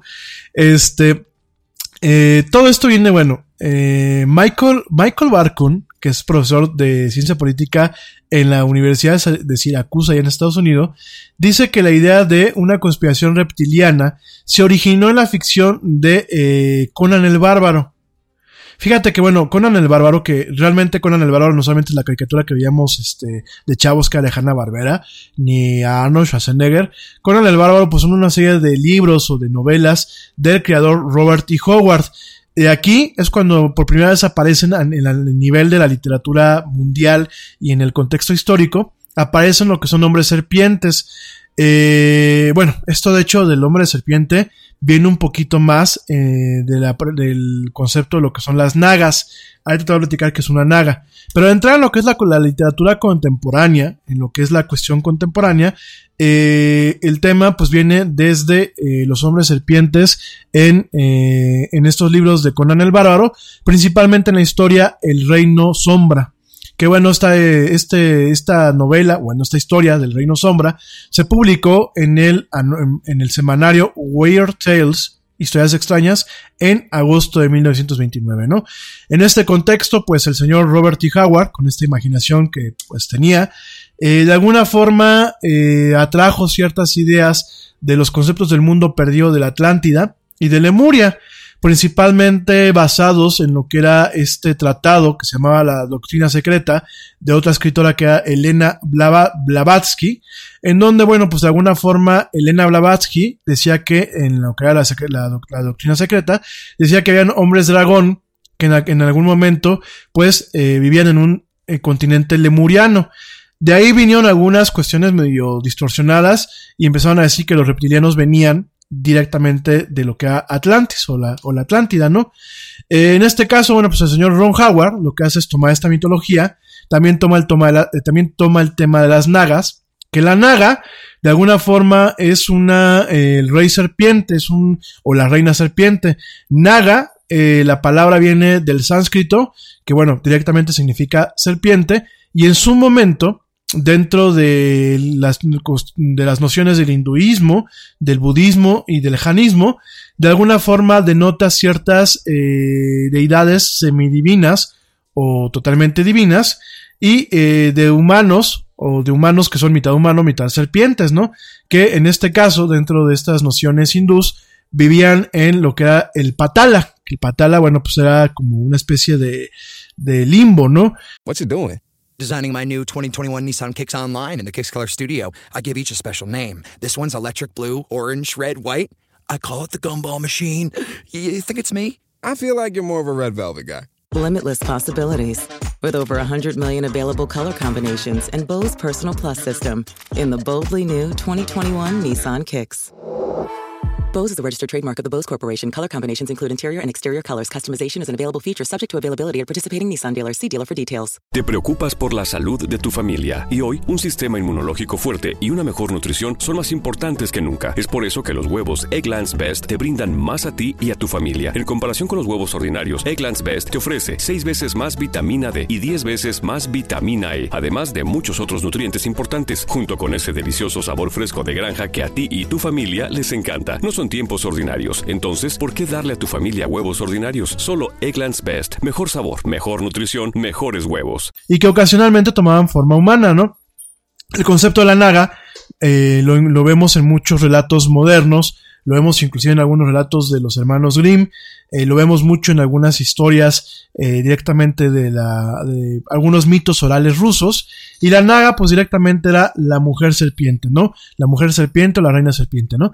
Y de ahí, pues de ahí traemos mucho ese tema, ¿no? Ya lo traemos desde eh, el tema inclusive medio religioso, desde el tema de, la, de, las nagas o de la paya naga directamente eh, en, cuestiones pues, de Tailandia, de, de, esos lugares donde en ocasiones también se vinculan con las brujas. Todo esto va evolucionando, pero el señor, pues el señor Robert Howard, que pues que estaba muy traumado con lo que era este Conan el Bárbaro, pues lo mete. Y lo mete estos hombres serpientes, eh, que eran, bueno, pues eran humanoides, eh, con un cuerpo de hombre y cabezas de serpiente, y que eran, pues de alguna forma, tenían la capacidad de imitar a los seres humanos reales, y que vivían en algunos pasajes ocultos, en algunas catacumbas, o que tenían, bueno, pues la capacidad de, aparte de cambiar de forma, de manipular mentalmente a las gentes, ¿no? Eh, de hecho, bueno, eh, de ahí viene, el señor Howard ahí lo viene, después es el escritor Clark Ashton Smith, que toma a estos hombres serpiente en sus historias y eh, toma algunos temas recurrentes de todo lo que es la mitología de H.P. Lovecraft, que ya hablaremos de H.P. Lovecraft, porque el señor Lovecraft tenía unas cosas tremendas, ¿no? El tema del mito de Cthulhu, que para quien no sepa qué es Cthulhu, Cthulhu es el cuate este que es como un dios, un dios dentro de esta mitología, que es como un pulpo, tiene el hocico de pulpo. Pero ya bueno, ya les platicamos de Cthulhu, ¿no? Cthulhu es un tema en sí mismo. Y de ahí van tomándolo, ¿no? De ahí van tomándolo hasta que en, en 1940, eh, Maurice Dorial, que pues no era un escritor de ficción, escribe, escribe un panfleto que se llama Misterios de los Gobi, en donde describía a una raza serpiente que tenía eh, cuerpos como humano, pero cabezas de una gran serpiente. No, Dani Arias, no son ni tus tías ni tu, ni, ni tu suegra, ¿eh? ¿Qué pasó? Estamos hablando aquí serios, hombre, no me hagan reír con estos comentarios. No ofendan a las tías, ni mucho menos. Ay, cómo son de veras. No, Dani, no, no, no, no, no. No les digas así a tus tías ni a tu ex suegra. Bueno, oigan, entonces déjenme terminar de hablar. Entonces, este, nos decía Mauricio Orial que en Misterios de los Gobi, pues, mis tías o mi suegra. Ay, no. Este, no me hagan hablar de más, ¿eh? Yo no lo dije, fue Dani Arias, una, una de las personas aquí que, que, le gusta estar comentando aquí en el Yeti. Este, yo no, no le mal ni ninguna de mis suegras ni de mis tías, ¿eh? Este. Ay, con todo, que, que aquí luego mi, entre, entre mi mamá y, mis, y, sus, y mis sus hermanas luego se dicen cobras. Entonces, bueno, este, punto y aparte, ¿no? Ay, Daniela. Este, ya déjenme hablar. Eh, ya voy a quitar la ventana del chat, ¿eh? Porque me están distrayendo. La ventana aquí del Messenger. Ya la quité, no estoy leyendo lo que me están poniendo. Bueno, entonces Maurice Dorial, en este Misterios de los Gobi, describían a una raza serpiente, ¿no? Y eh, de alguna forma, pues eh, estas seres también aparecieron en el poema de Dorial, lo que eran las tabletas esmeraldas, así se llamaba el poema, en donde decían que, eh, bueno, a grandes rasgos que eh, directamente había una raza, había una raza que, este, eh, de alguna forma, eh, pues era cuerpo de humano y, cabeza de serpiente, ¿no? Después de todo este... ¿Eh? Ah, dice, dice por acá el papá del Yeti que sí son los chagos. No les digo, no me dejan hablar en serio. Oigan, decían, eh, estas ideas del señor Dorial, de Maurice Dorial, eh, que venían, bueno, pues del señor de Conan el Bárbaro, todas estas ideas eh, caen en el libro del señor David Icke, David Icke, que era pues este señor, este, eh, netamente conspira, conspira, eh, conspirafóbico, eh, de ahí él lo plasma en un libro que se llama Hijos de la Matriz.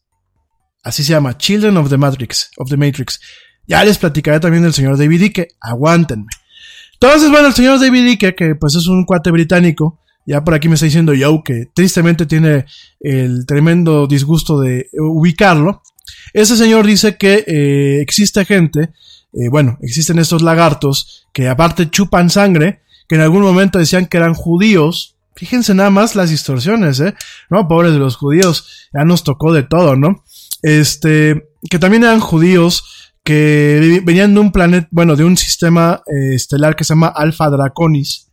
De hecho, Alpha Draconis es eh, una estrella Draconis, una, una estrella draconiana. Después te voy a platicar también de dónde viene ese tema, y que se escondían en bases subterráneas y que tenían un, una conspiración mundial en contra de la humanidad, ¿no? Y eh, pues él decía que todos los líderes modernos estaban vinculados o eran parte de lo que eran estos reptilianos, incluyendo lo que era la dinastía del Merovingio, eh, los Rothschilds, que volvemos a lo mismo con los judíos, eh, los Rothschilds, los, este, los Rockefeller, eh, la familia Bush. Bueno, fíjense que la familia Bush a lo mejor tienen algo de reptiliano, ¿no? Sobre todo Bush Jr., como que no le funcionaba bien la, serpiente, ¿no? Pero bueno, y lo que es la familia real británica, ¿no? Entonces, señor Ike, pues este, de plano, eh, inventó todo esto, y fíjense cómo cada quien tiene su séquito, ¿no? Igual que aquí el viejito engañó a la gente de Morena, pues el señor aquí, el señor Ike, directamente eh, tiene gente que lo soporta a, en 47 países y ha tenido eh, ponencias magistrales con más de seis mil personas en un auditorio o en un recinto, ¿no? Eh, de hecho, bueno, pues es una, una, teoría conspiracional muy popular, ¿no? Yo me acuerdo hace unos ayeres, eh, leía yo a, un compañero de la carrera, que a, a mí me, me, gusta de vez en cuando leerlo, es un cuate, no lo voy a quemar, pero es un cuate que es como muy, muy Mexican Curious. Es un cuate así que dices, esto es lo padre del mexicano, ¿no? Muy, muy folclórico, ¿no? Y él escribía con que había visto a, a, a, a, dos reptilianos en Polanco, ¿no? O sea, fíjate nada más el, el, tema, ¿no? Vi a dos reptilianos en Polanco, ¿no? Yo dije, bueno, seguramente a lo mejor vi a dos paisanos, este, eh, señores judíos, estos que luego traen ahí los callelitos. Dije, bueno, en ocasiones sí pueden parecer reptilianos, ¿no? Sin ofender a nadie. Pero no, el muchacho lo dijo de un tema serio, ¿no? Que había visto a dos, a dos personas bien vestidas que de pronto parpadeaban, este, como si fueran reptiles, ¿no? Y este, y fíjense nada más el, el, la capacidad de generar un tema de locura colectiva. O sea, nada más date cuenta, ¿no? Porque a mí me parece que esto es una locura colectiva, ¿no? Del tema de, de los reptilianos, bueno, tú me vas a decir, oye Rami, ¿por qué en el Yeti le estás dando un espacio para platicarnos de esto? ¿Solamente por lo de YouTube? No, queridos amigos. Porque el tema de, de esta teoría de la conspiración así como se ve idiota, es una teoría que durante en el 2018 afectó en muchos aspectos las nociones percibidas ante uno u otro candidato en las elecciones de ese, de ese año. Y en el 2016 también, también hubieron algunos rumores o algunas cuestiones que decían que el señor Barack Obama que Hillary Clinton, que, el que muchas personas del Partido Demócrata eran reptilianos. Y tú me vas a decir, no es cierto. Sí, sí lo hubo. Y hubo gente que se la creyó y no votó por ellos. O sea, nada más para que lo valores. Em, esto ha sido parte. Esto es una teoría de la conspiración que es como los ovnis. Tiene picos, en donde de pronto estamos escuchando que hay reptilianos, y tiene eh, valles donde pues, se apagan, ¿no? Pero es un mito recurrente. Es un mito, un mito recurrente, un mito contemporáneo, y eh, principalmente va, y lo sigue uno escuchando, en los grupos, por ejemplo, ¿ustedes no han ido a una plática del señor Jaime Maussan?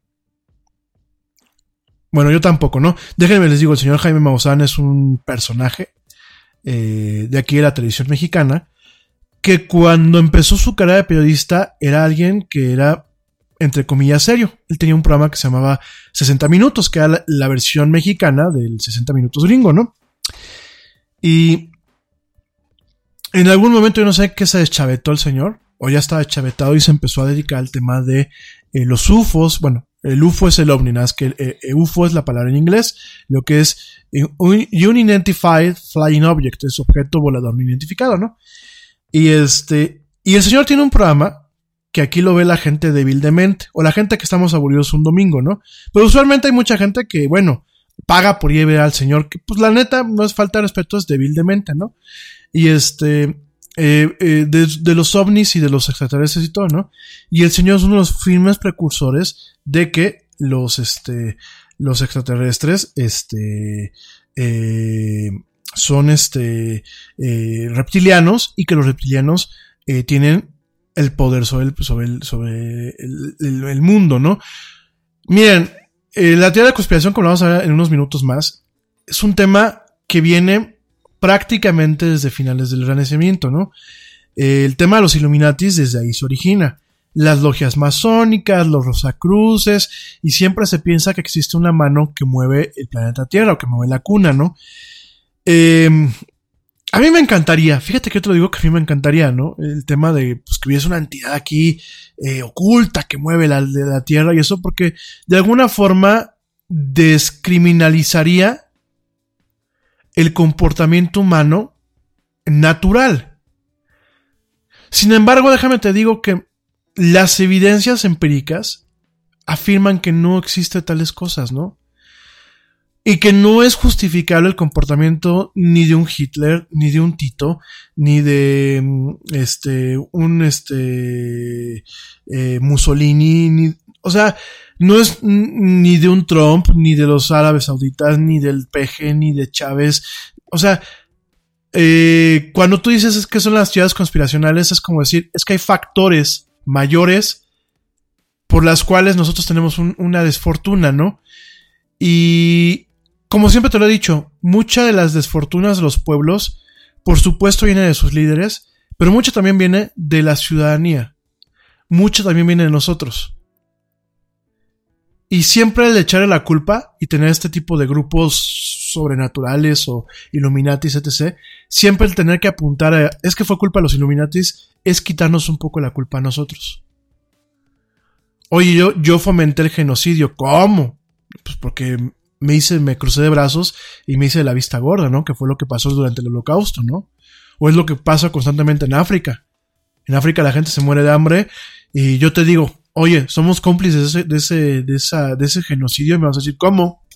Si yo no estoy en África, en el momento en que somos ignorantes del tema y en el que nos cruzamos del brazo y nos hacemos de la vista gorda, y somos cómplices, de alguna forma, ¿no? No maliciosa, pero somos cómplices, ¿no? Entonces le agarrar y decir, no, es que son los rosacruces, o son los masones, o son estos. No, señores, es el ser humano per se. El ser humano, así como tiene la capacidad de amar, de crear, de ser ingenioso, de concebir, también tiene la capacidad de destruir, de ser hojaldra con, su propia raza, de ser hojaldra con su propio vecino, con su propio paisano, ¿no? Entonces, estas teorías de la conspiración pues llevan a eso, ¿no? Este, lo que se escucha atrás es como, como que está tronando algo, ¿eh? eh bueno, eh, eso es el tema de lo que son los eh, reptilianos, que de alguna forma eh, van en teorías derivadas, aparte de lo que te acabo de decir, vienen en teorías de, por ejemplo, el tema de los astronautas ancestrales, que de hecho hay un programa en History. Oigan, ¿ustedes han visto el canal de History? ¿Cómo no, no? Este, el canal de History tiene todo, de, todo, todo menos historia, ¿no? Tenemos a los que son los de la casa de, de empeño, que ya se volvieron populares por los memes. Tenemos a este señor, este, que tiene un apellido, ¿cómo se llama? Este, eh, Papadopoulos, no sé qué, que tiene un apellido como griego. El señor que sale con las greñas, que para todos son extraterrestres. O sea, ya, si el, canal History es como historia para los, para los burgaleses, ¿no? Y tenemos a traileros, que un día sienten saber los traileros del Alaska, se entretienen muchísimo, ¿eh? Entonces, bueno, hay un programa que se llama, este, Alienígenas Ancestrales, ¿no? Que de ahí viene un poco el tema, ah, Giorgio a Soukalos, perdónenme, Giorgio a Soukalos es este señor que sale en ese programa, ¿no? El de las greñas así todas largas, ¿no? Entonces, este, bueno, mucho ese tema de los reptilianos viene del tema también de los alienígenas ancestrales. ¿Y cómo es este tema de los alienígenas ancestrales? Bueno, pues mucho viene de ver ciertas eh, obras, ciertos códices o ciertos eh, sellos en donde nos atrevemos a pensar que quizás subieron en su momento este, eh, extraterrestres, ¿no? miren, yo no soy soberbio, a mí me gusta pensar que si hay algo más allá afuera. De hecho, yo estoy seguro que debe de haber este, inteligencia superior o inteligencia en otros planetas o en otras partes del universo. Ya no digamos de la Vía Láctea, del universo. Pero yo les voy a ser muy sincero. Yo creo que nos han de ver. Y si son más inteligentes que nosotros, han de decir, ay, güey, mejor ni les perdamos el tiempo. De plano, ¿eh? Eh, yo no sé si nos visitaron en algún momento. Eh, sí tengo algunos, sí, tengo algunas cosas que me generan misterio. Las pirámides, por ejemplo. Eh, el hecho de que las pirámides, la mayoría de las pirámides estén ubicadas en el mismo paralelo. Este. Em, algunas cuestiones artesanales, por ejemplo, hay un, hay un astronauta, bueno, un supuesto, hay un códice, que es el, bueno, no ni siquiera es un códice, es eh, lo que es la tapa del sarcófago de eh, Pacal el Grande. Eh, pues da la idea, les voy a compartir esta, este, esta, esta obra para que la vean, es la copia de un sarcófago. Pues da la idea que, pues sí, estuviese montado el señor este, Pacal, o la persona que aparece ahí en, este, en este tema, da la idea que sí está montada en un cohete, ¿no? Da la idea que está montada en una nave espacial, ¿no? Este, este sarcófago, ¿no? Que es el, este, un sarcófago pacal. Pacal es un, era pues una, mm, era, ¿qué era el pacal, eh? Pacal era una deidad maya, ¿no? Para no, para no entrar en detalles, era una deidad maya, ¿no? Este sarcófago se encontró en el Palenque, en la ciudad de Palenque, este, lo que aquí ya es en México, y dentro de este sarcófago, en lo que es la cubierta, lo que es la cubierta de la tumba del sarcófago, eh, que se llama Kinich Yanav Pakal, Pakal el Grande, viene, pues parecía que sí es una nave espacial, ¿no? Viene eh, como si fuera un cohete, ¿no? De hecho yo lo veo y pues siempre me ha quedado un poco el, el tema, ¿no? Pero de eso a caer en el tema de los reptilianos y de eso a, las pajas mentales que uno hace, aprovechando todos estos mitos, me parece netamente excesivo, ¿no? Eh, solamente una puntualización. Eh, hubo una, justamente hubo una serie, una serie que explotó, una serie de ciencia ficción que explotó esta, este tema, que se llamaba B, B de venganza, no, no, no, no de venganza, era B, ¿no? Invasión.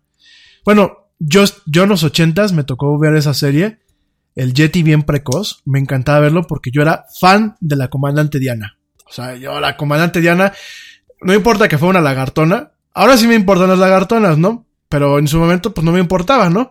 Y, a mí me encantaba, de ahí el escuincle puerto. ¿Qué tendría yo en aquella, en aquella época? Cuando salió esta serie. Este, a ver, fue en el 83. ¿Qué te gusta? Que a lo mejor yo tuviera en el 85, tendría 4 o 5 años. Pues estaba yo bien precoz, mano. Lo que pasa es que el Yeti siempre fue bien precoz. Se los juro que yo veía porque me encantaba la, comandante Diana. Es más, todavía me acuerdo, la comandante Diana. Y había una, una güera que era como su segunda al mando, que decía, madre de Dios, ¿no? Y estaba yo bien precoz. Todavía, todavía veo a veces los cortos en YouTube y decía, pero qué muchachas, man. No, no, no. Los 80, la verdad que tenían cosas muy padres, ¿no? Era una serie, era una miniserie que eh, debutó en 1983. Fue eh, creada por eh, Kenneth Johnson acerca de, pues, de una raza invasora alienígena, que eran los visitantes, que bueno, pues eran directamente humanoides reptilianos, disfrazados como seres humanos, ¿no? Y en donde, bueno, pues intentaban conquistar la Tierra, en donde, pues directamente el grupo de la resistencia, que era liderado por, si no me falla mi memoria, por un periodista que se apellidaba Donovan, sí, a Donovan, el, periodista, ¿no? Eran los que, bueno, pues luchaban por eh, evitar que estos seres malignos, este, atacaran, ¿no? Este, y conquistaran el planeta Tierra, ¿no? Eh, de ahí, bueno, hubieron varias series. Hubo la, la, serie original en 1983, una película que se llamaba La Batalla Final en 1984. B, las series del 84 al 85, que seguramente fue la que nos tocó ver aquí. Y después, en el 2009, en el Warner Channel, hubo una que se llamaba este, B, las series de televisión, ¿no? B de invasión, ¿no? Entonces, este, realmente de ahí viene también mucho el tema de la mitología. Yo creo que la gente en los 80 crecimos pues bombardeados con ese tema de los reptilianos. Yo, hombre, pues si la comandante Diana me quiere secuestrar y me quiere conquistar, pues que me conquiste. Pero la verdad, este, de ahí viene todo este, este tema, ¿no? De ahí viene todo este, esta cuestión neta de los reptilianos. Y lo que pasó con el tema de YouTube. A ver, la caída de YouTube sí es rara. Pero yo creo que aquí tenemos que aplicar un poquito el principio de la navaja de Ockham. Yo creo que la, la, respuesta más sencilla es la que es la, es la verdadera, ¿no?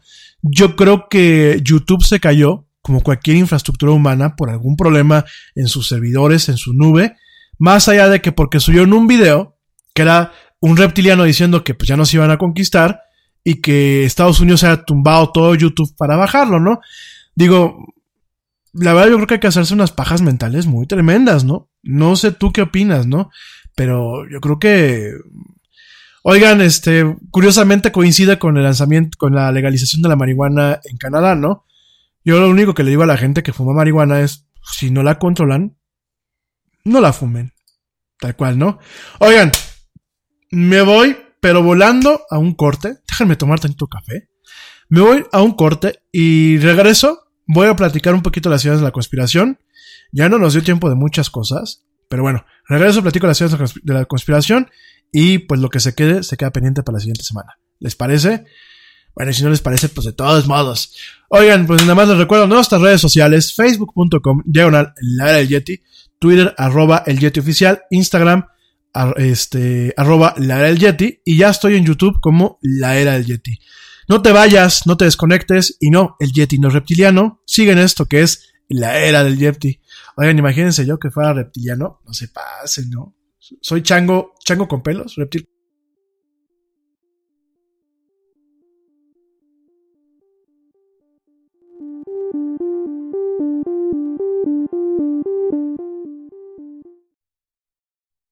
Yo, check this out. Este corte también es moderno. No te vayas.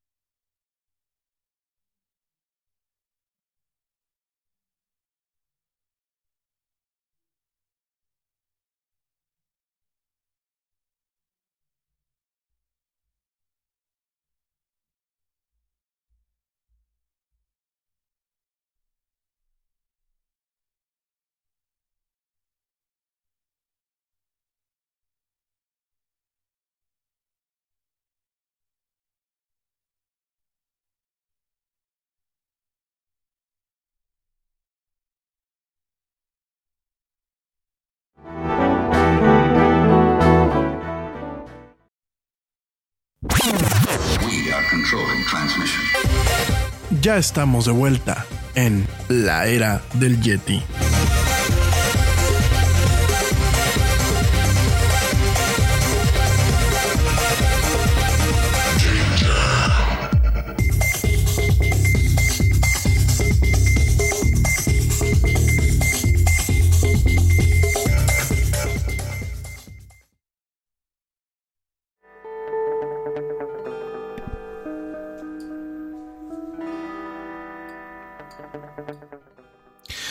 Bueno, ya estamos de vuelta con el Yeti. Oigan, chicos, me dejaron sin audio, ¿eh? Me- no, pusieron el corte musical, lo voy a tener que cortar luego para el podcast, ¿eh?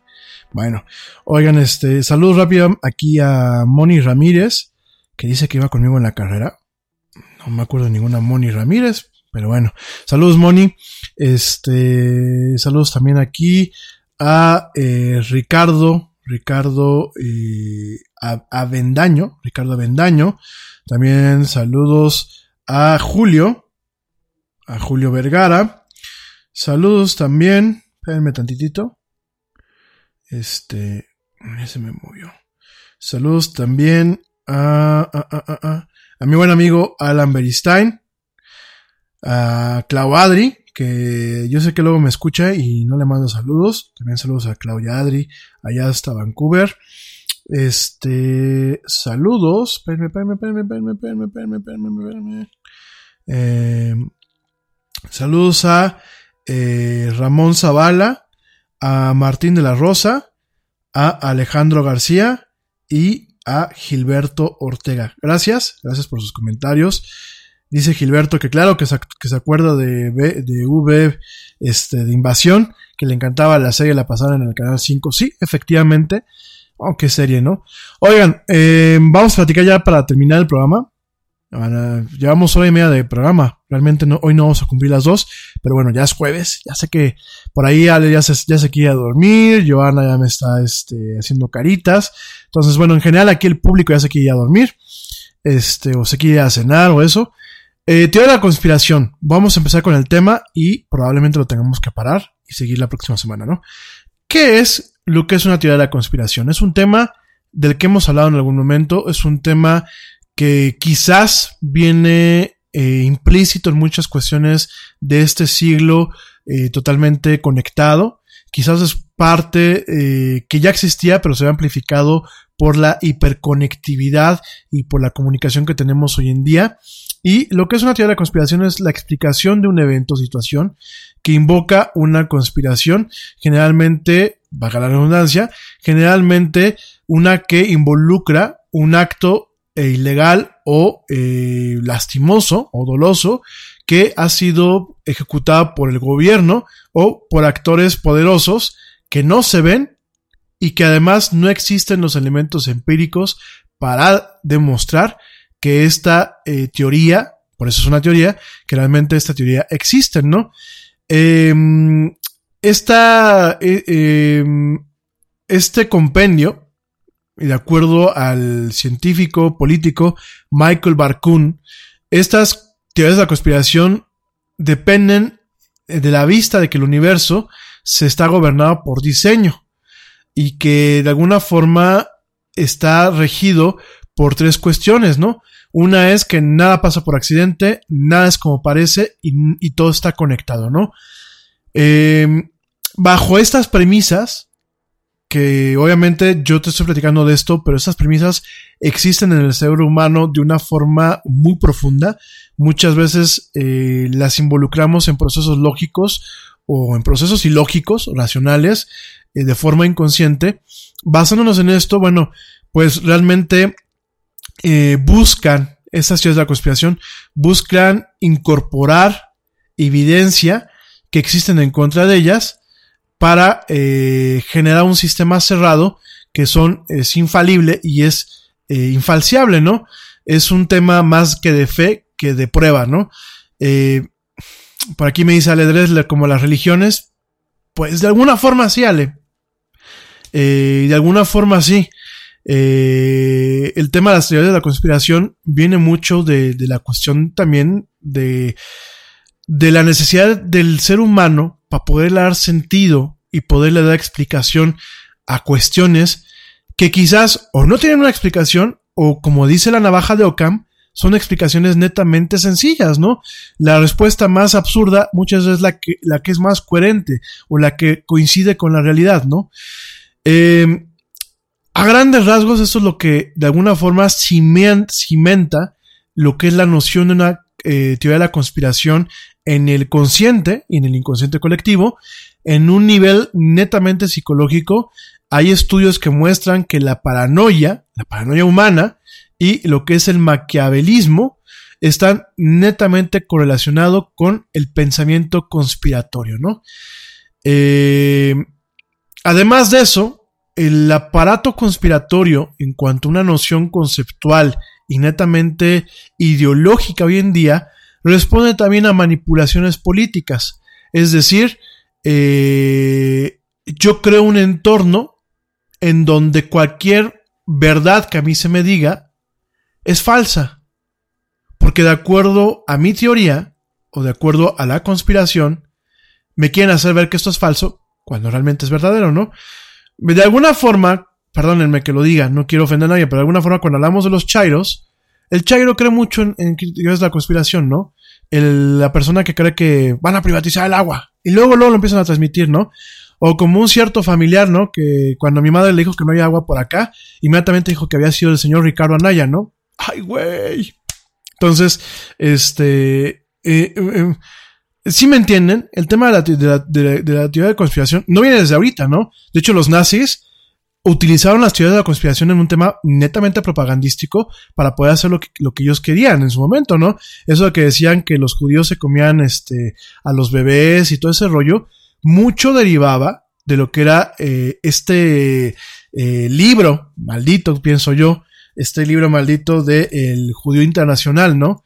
Este, que de alguna forma, eh, pues, eh, eh, eran, eran, eran tratados, bueno, no era un libro, era, eran cuatro, cuatro libros, cuatro libros de eh, panfletos antisemitas, ¿no? Que en su momento fueron distribuidos por Henry Ford, ¿no? O sea, este, cosa curiosa, ¿no? Eh, muchas dicen que los judíos crearon el capitalismo. Pues bueno, Henry Ford, que realmente era un industrialista, un industrialista y un capitalista, pues de alguna forma también iba. Designing my new 2021 Nissan Kicks Online in the Kicks Color Studio, I give each a special name. This one's electric blue, orange, red, white. I call it the gumball machine. You think it's me? I feel like you're more of a red velvet guy. Limitless possibilities.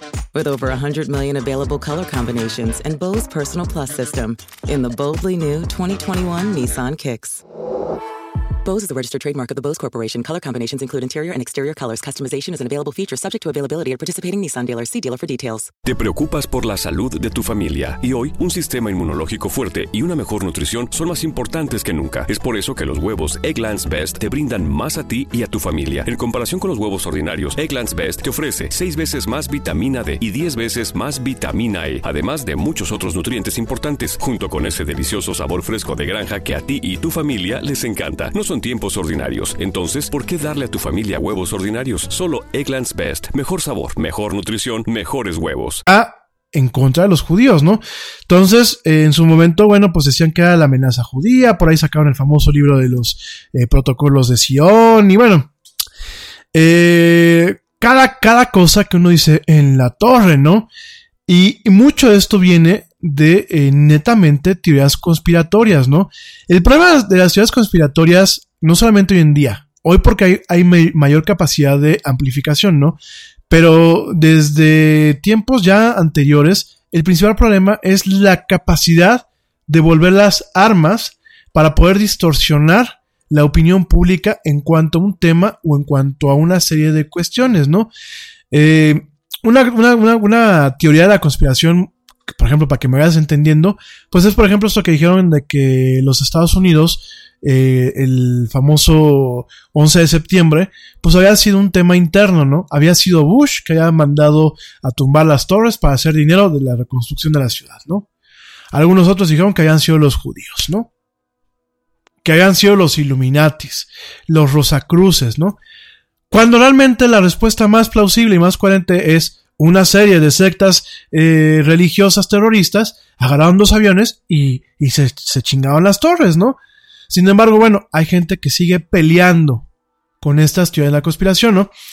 El diccionario eh, eh, Oxford de inglés define teoría de la conspiración como una teoría que sobre un evento o fenómeno que ocurre del resultado de una conspiración entre ciertas entidades o ciertas asociaciones y la creencia de que eh, poderes ocultos e influyentes realmente eh, pueden generar un tema opresivo en intento, ¿no?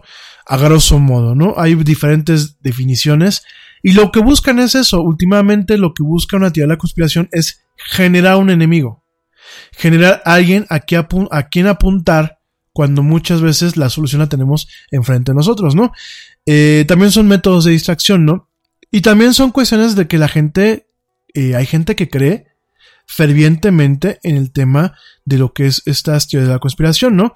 Eh, usualmente, durante mucho tiempo, sociólogos y, y antropólogos pensaban que las teorías de la conspiración estaban solamente limitadas a ciertas audiencias, a ciertos tipos de personas. De hecho, aquí malamente alguien en su momento lo dijo, que solamente está limitada a los hillbillies. Un hillbilly en Estados Unidos es una persona de granja, es una persona que no tiene educación, ¿no?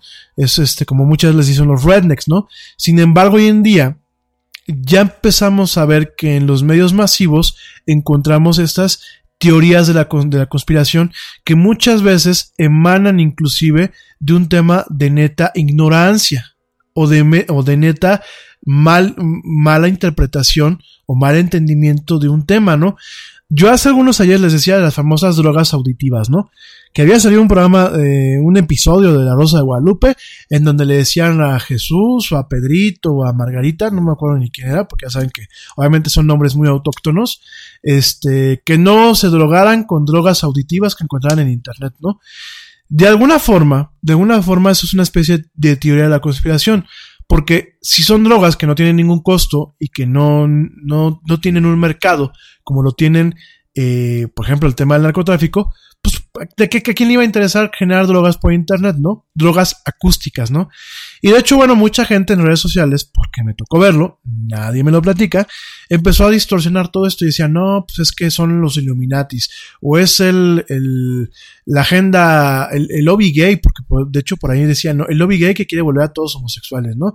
O es este, eh, son los judíos que quieren hacer que compre más la gente, ¿no?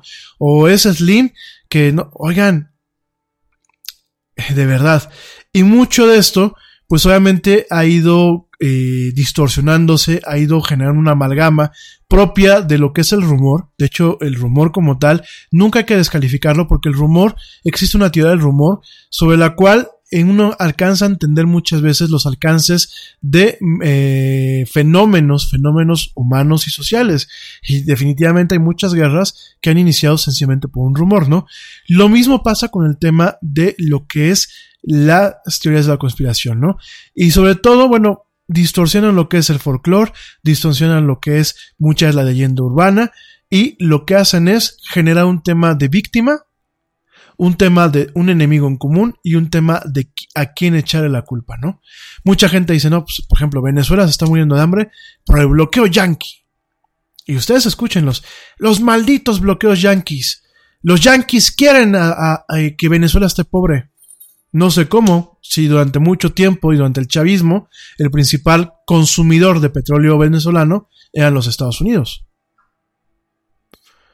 Si me entiendes, ¿no? O sea, ni no estoy no quiero tocar temas eh, a lo mejor espinosos, pero al final del día, eh, eso es lo que tienen las ciudades de la conspiración, ¿no? Es que eh, Peña Nieto ganó con neuromarketing. Ut. No, pues no, este, si Peña Nieto hubiera ganado con neuromarketing, te juro que no tendría la noción de idiota que tiene hoy en día para el 90% de los mexicanos, ¿no? Si hubiese usado realmente ciertas herramientas del neuromarketing y hubiese sido listo, yo creo que ni el señor Andrés Manuel hubiese ganado. Todo el mundo hubiese estado contento con el idiota de Peña Nieto, aunque, aunque hubiese sido un pésimo presidente como ya lo fue, ¿no? Entonces, al final del día, todo este tipo de rumores mal llevados, distorsionados y que terminan siendo conspiraciones, teorías de la conspiración, ¿no? Ay, es que los gringos, los mismos gringos tiraron sus torres. No tiene lógica. No tiene ningún sentido. Oye, para que un país como Estados Unidos haga dinero, no necesita tirar dos torres en su propia casa. No necesita eh, hacer, hacerse, hacer ver a su inteligencia como el reír ante todos los países.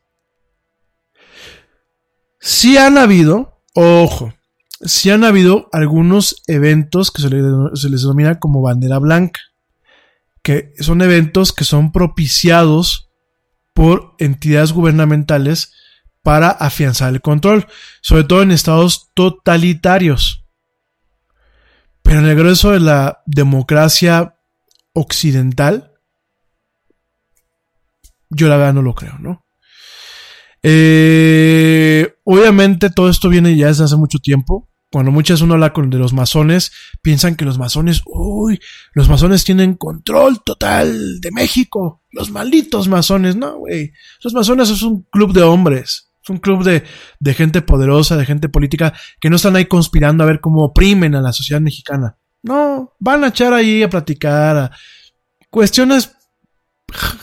o sea, eh, ¿ustedes llegan a ver los picapiedras? Por favor, no me digan que no. Bueno, en los picapiedras, claro que. ¿A qué pertenecían Pablo Mármol y Pedro Picapiedra? A la logia de los, de los, ¿cómo se llama? De los búfalos mojados, ¿no? La logia de los búfalos mojados, que eran los cascos estos azules con, de un búfalo. Eso es lo que son los masones al final del día. Los Rosacruz, todo este tipo de cosas. Si alguien tiene evidencia de que sea lo contrario, con todo gusto aquí le damos micrófono y le damos un, un espacio para exponerlo. Pero hasta el momento, no. Lo que es lo, ¿Por qué dicen que son tan secresivas las, las logias masónicas? Pues porque quieren tener un cierto nivel, ¿no? Que no llegue cualquier cuate ahí que hable pendejadas, ¿no? O sea, eh, piden cierto nivel intelectual o cultural o eh, cierto poder adquisitivo. El tema que yo les platicaba el otro día, ¿no? De este, uno es el promedio de las relaciones que muchas tienen el tema de los negocios, ¿no? Entonces, pues tú buscas tener un espacio privado en donde pues, puedes platicar a gusto sin que eh, tengas mucho riesgo de que te tienen mala vibra o envidia o eso, ¿no? Pero de eso a que sean los Illuminatis o que sean este, la mano que mueve la, la cuna, me parece que no. Todo esto en la época moderna pues ha tenido más amplificación, principalmente en forma de blogs, de videos de YouTube, el tema de la red social, el tema de la predominancia en, las, en los resultados de las máquinas de búsqueda, señores como Alex Jones, que el señor Alex Jones lo platicamos hace un tiempo, ¿no? El señor Alex Jones era un cuate que hizo su credo a partir de la ciudad de la, conspiración, ¿no?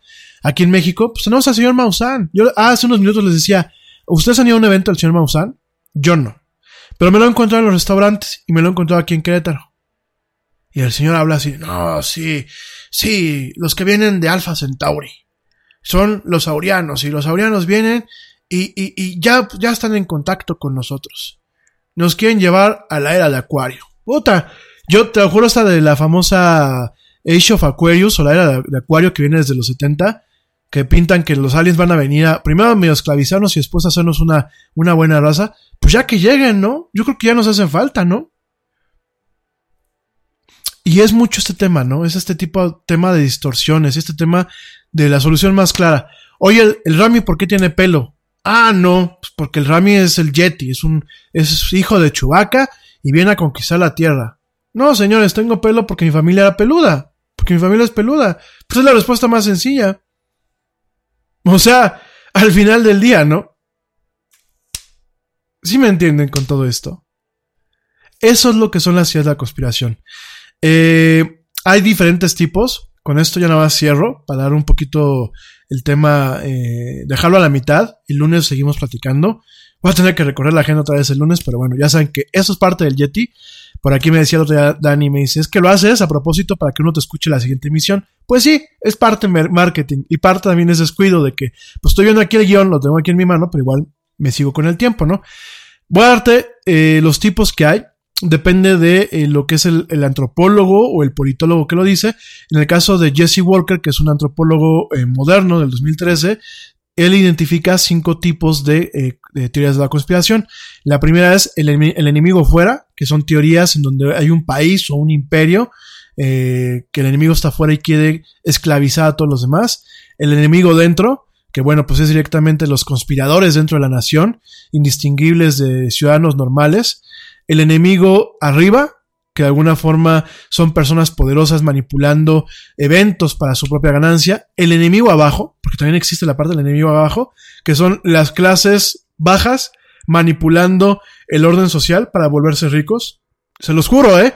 Hay, hay ciertos credos eh, en- eh, contemporáneos en Internet que dicen, hay que cuidarnos de los pobres porque ya nos quieren empobrecer a todos los demás y ellos volverse ricos, ¿eh? Se los juro. Y son teorías de la conspiración, ¿no? Y lo que son las conspiraciones benevolentes, en donde hay ciertas fuerzas angélicas o sobrenaturales que trabajan detrás de las escenas para mejorar el mundo y ayudar a la gente. No todas las este, teorías de la conspiración son malas, ¿no? Inclusive dentro de estas conspiraciones benevolentes hay algunos que dicen, no, los Illuminatis no son malos, los Illuminatis son buenos, vienen a darnos una vida muy fregona, ¿no? Esos son los cinco, los cinco tipos de teoría de la conspiración de Walker. Y en el caso de Barkun, que bueno, pues Barkun es la persona que en su principio definió, el señor Michael Barkun, definió lo que son las teorías de la conspiración como tal, tiene tres tipos, ¿no?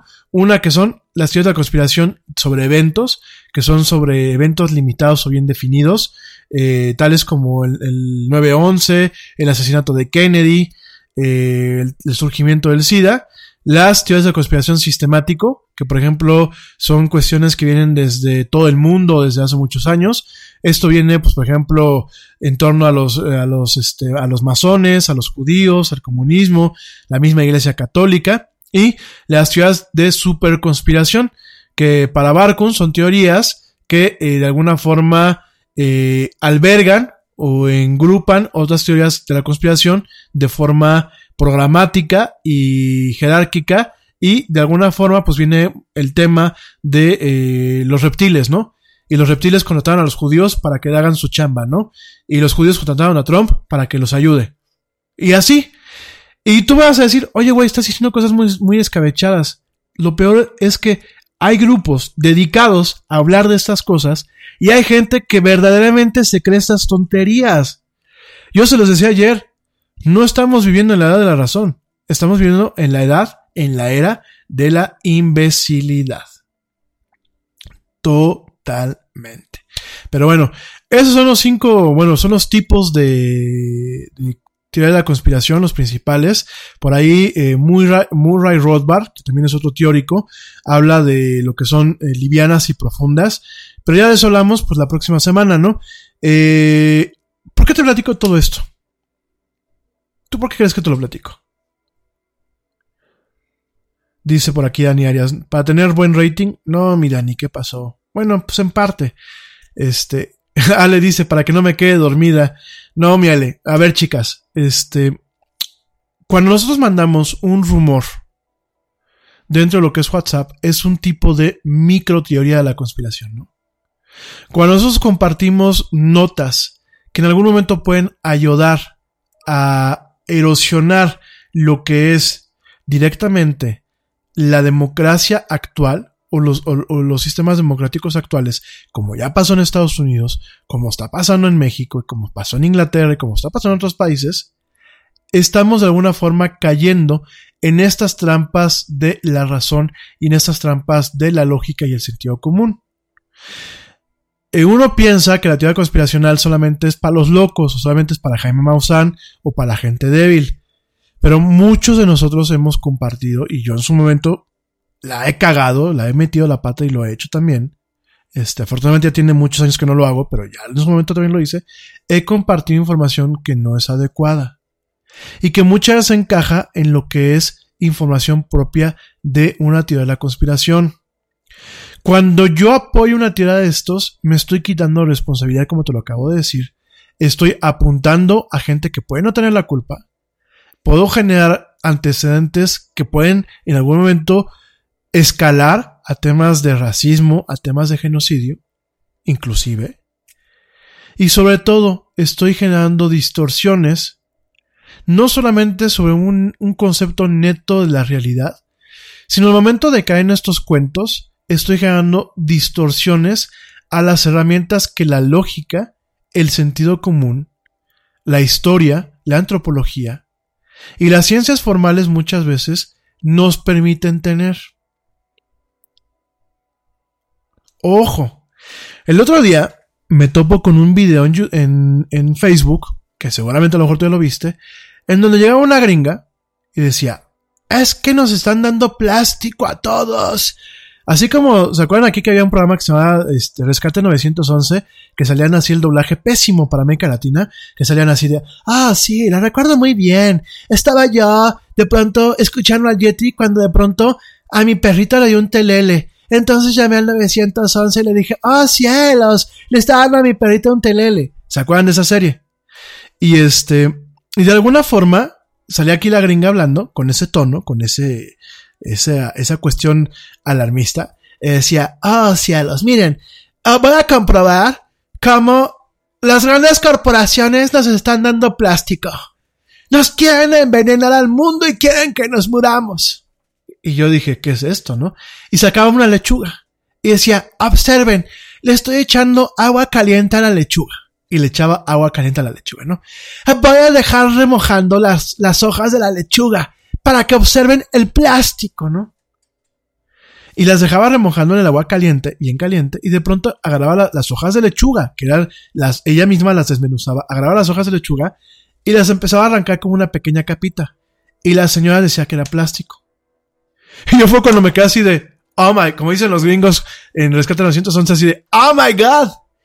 Pero ¿qué dices, reina? A ver, gente. La lechuga, como ciertas vegetales, tiene algo que se llama celulosa. La celulosa es un compuesto natural. Cuando tú calientas ciertos tipos de lechuga, principalmente lo que es la lechuga orejona, como esta mujer pendejamente en su video estaba poniendo, esa y la, la, calientas bajo ciertas condiciones y cierto tipo de lechuga, el pellejito que les quitas no es más ni nada menos que celulosa. Es como el pellejito del apio. ¿Sale? No tienen una maldita y desgraciada idea de cuántas veces lo compartieron en redes sociales contactos míos. Porque dijeras, lo vi una vez, bueno, pues fue la despistada. Lo vi como 15 veces. Esto es una teoría de la conspiración. Eso de que las grandes corporaciones nos quieren envenenar. A ver, pensemos con lógica. Vamos a hacer un ejercicio de lógica. Yo soy el señor Slim. Yo vivo de que el pueblo vaya y trague, trague chile en hogada en Sanborns, compre en Sanborns, saque seguros Inbursa, tenga su cuenta en Inbursa, compre en Sears, en Sears versión mexicana, la que le va bien, no Sears jodida la de los Estados Unidos, tenga Telcel con el paquete de datos más caro, tenga Telmex, tenga Claro Video a mí no me sirve que la gente esté enferma o no tenga trabajo porque yo me, puedo ir a la calle, ¿me entienden? Porque dejo de ganar.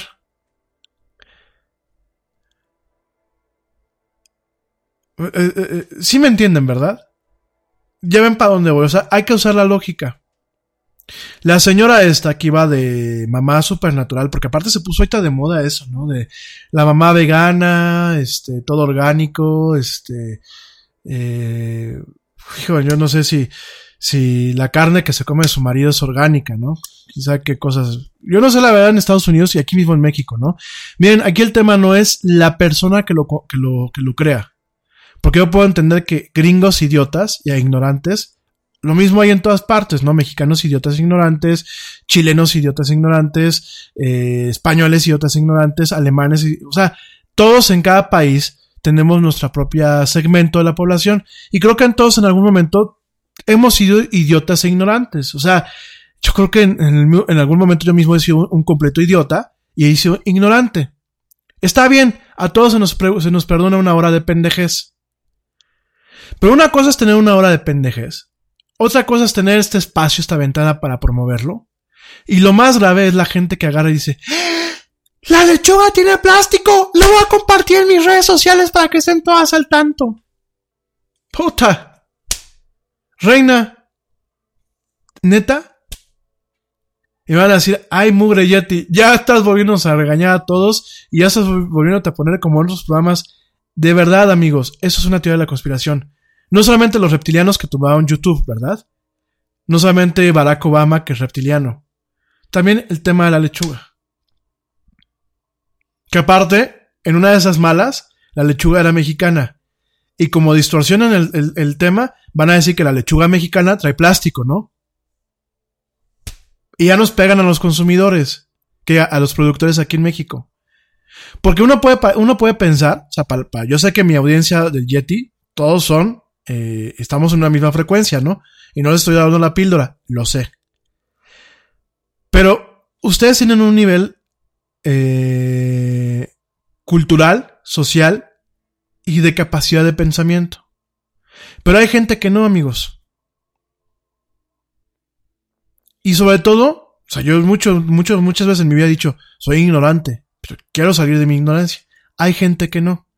Y tú le dices, oye, esa lechuga, ve, tiene plástico. Y aparte es mexicana. Y con los temas que hay ahorita en Estados Unidos, cállate los ojos. Al rato nos bloquean la lechuga. Que porque trae plástico. No, señor, es la celulosa de, de la lechuga. Bueno, ya para finalizar, otra teoría de la conspiración no tan conspiratoria, ¿no? Una teoría de la conspiración normal. La gente que vende aquí los sistemas para el tema de agua, para estos, estas empresas de marketing multinivel, que sacan un estudio, disque microscópico, en donde el agua normal se ve de una forma, ¿no? Y el agua del microondas, casi casi se ve la cara de Hitler ahí, ¿no? Y el agua con imanes se ve bonita. Y dije, en la madre, ¿no? Y miren que yo sí creo en, en, las, en las virtudes de estos sistemas de tratamiento de agua, ¿no? Yo sí creo un poquito en el tema del agua alcalina, con todo y que tengo mis, mis cuestiones eh, donde choco con algunos temas que, que yo leo de, de, literatura científica y digo, pues sí, no, no, pero este, hay algunos estudios que dicen que el agua alcalina ayuda en ciertas cantidades a una regulación adecuada del ser humano, ayuda a la absorción de ciertos nutrientes, ayuda a ciertas cuestiones. Pero ha llegado gente que dice, mira, güey, esta es el agua que yo tomaba. Y ves unas fotos que tú dices, oye, esa foto no es de agua. Eso es de aceite y esa es una foto que ganó en su momento un premio hace ya 10 años de microfotografía, ¿no? No, güey, es agua, es el agua que te tomas. Métele estas piedras para que el agua salga así. Y me muestran un agua brother, esto es agua destilada.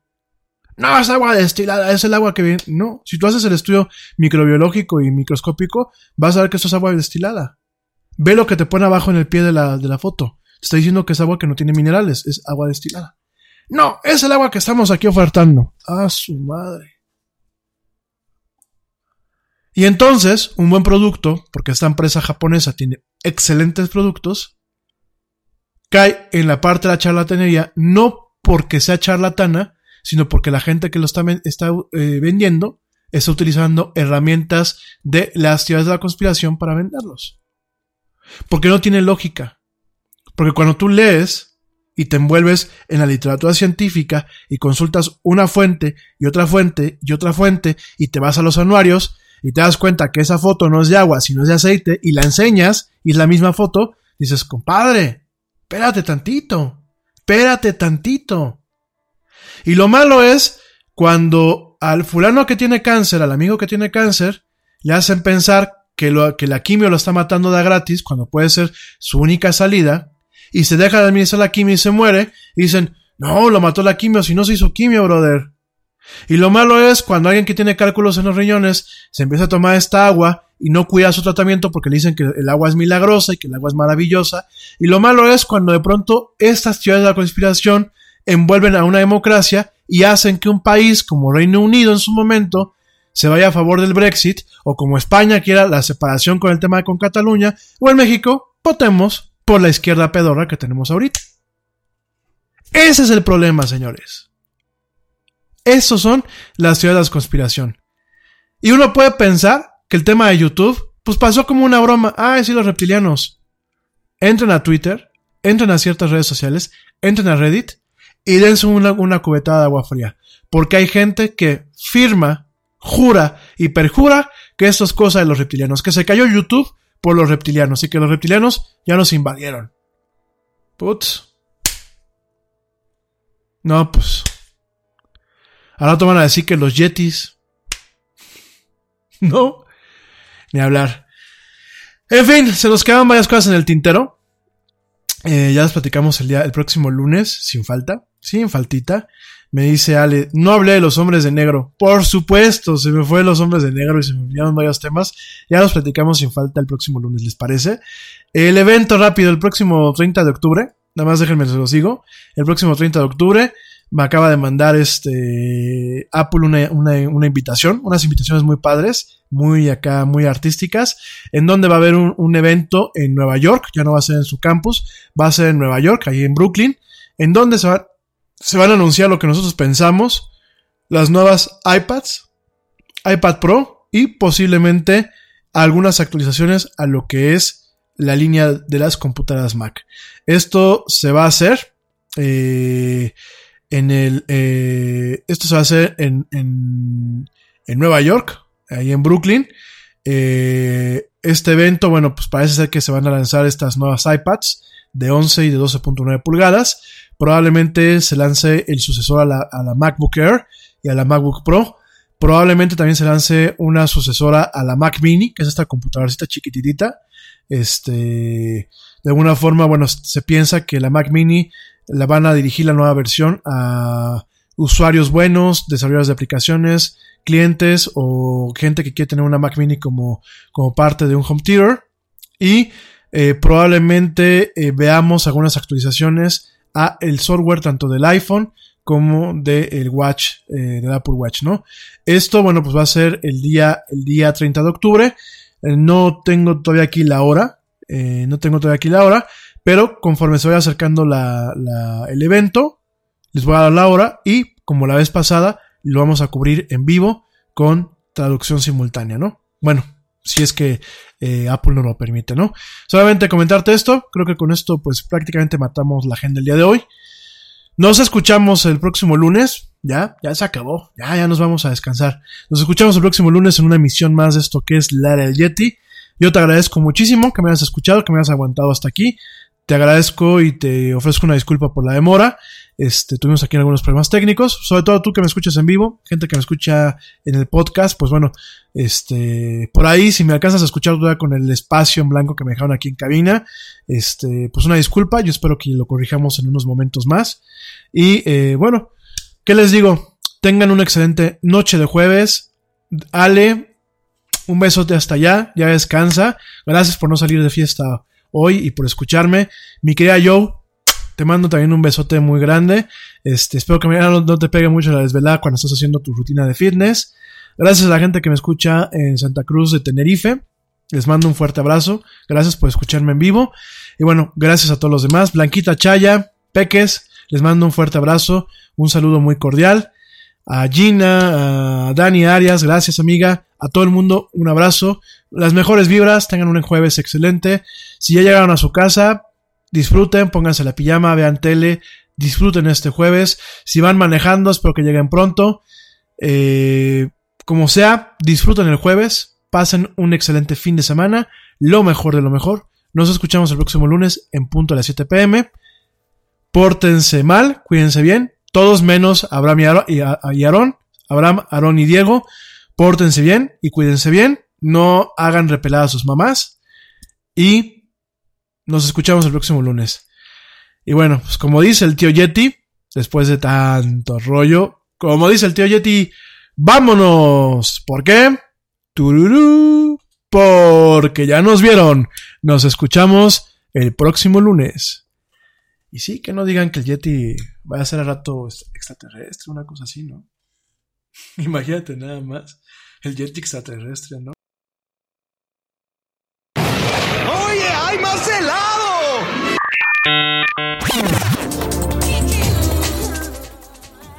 Que la actualidad no te deje helado.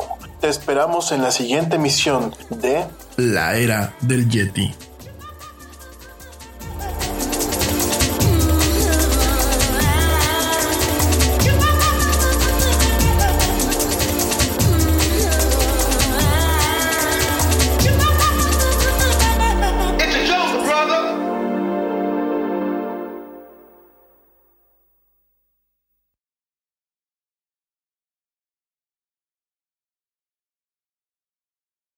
Hot flashes, irritability, intimate dryness, even unsatisfying sex. Hi, I'm Dr. Alyssa Dweck, a board certified OBGYN who has spent over 20 years helping women just like you safely find relief from these very natural symptoms without having to resort to hormones. To help my patients feel their best, I recommend products from Bonafide Health. Bonafide is a women's health company dedicated to providing women with non hormonal and clinically validated products that work. Bonafide provides safe and effective solutions to manage a range of menopausal, sexual health, and PMS related symptoms. That's why I recommend Bonafide products to my patients every day. In fact, I am also a Bonafide medical advisor. What I like most is that Bonafide products provide women real relief without compromise. Ladies, don't waste another minute feeling less than your best. Go to hellobonafide.com and use code radio39 to save 20%. That's hellobonafide.com and code radio39. These statements have not been evaluated by the FDA. These products are not intended to diagnose, treat, cure, or prevent any disease. Offer valid on subscription only.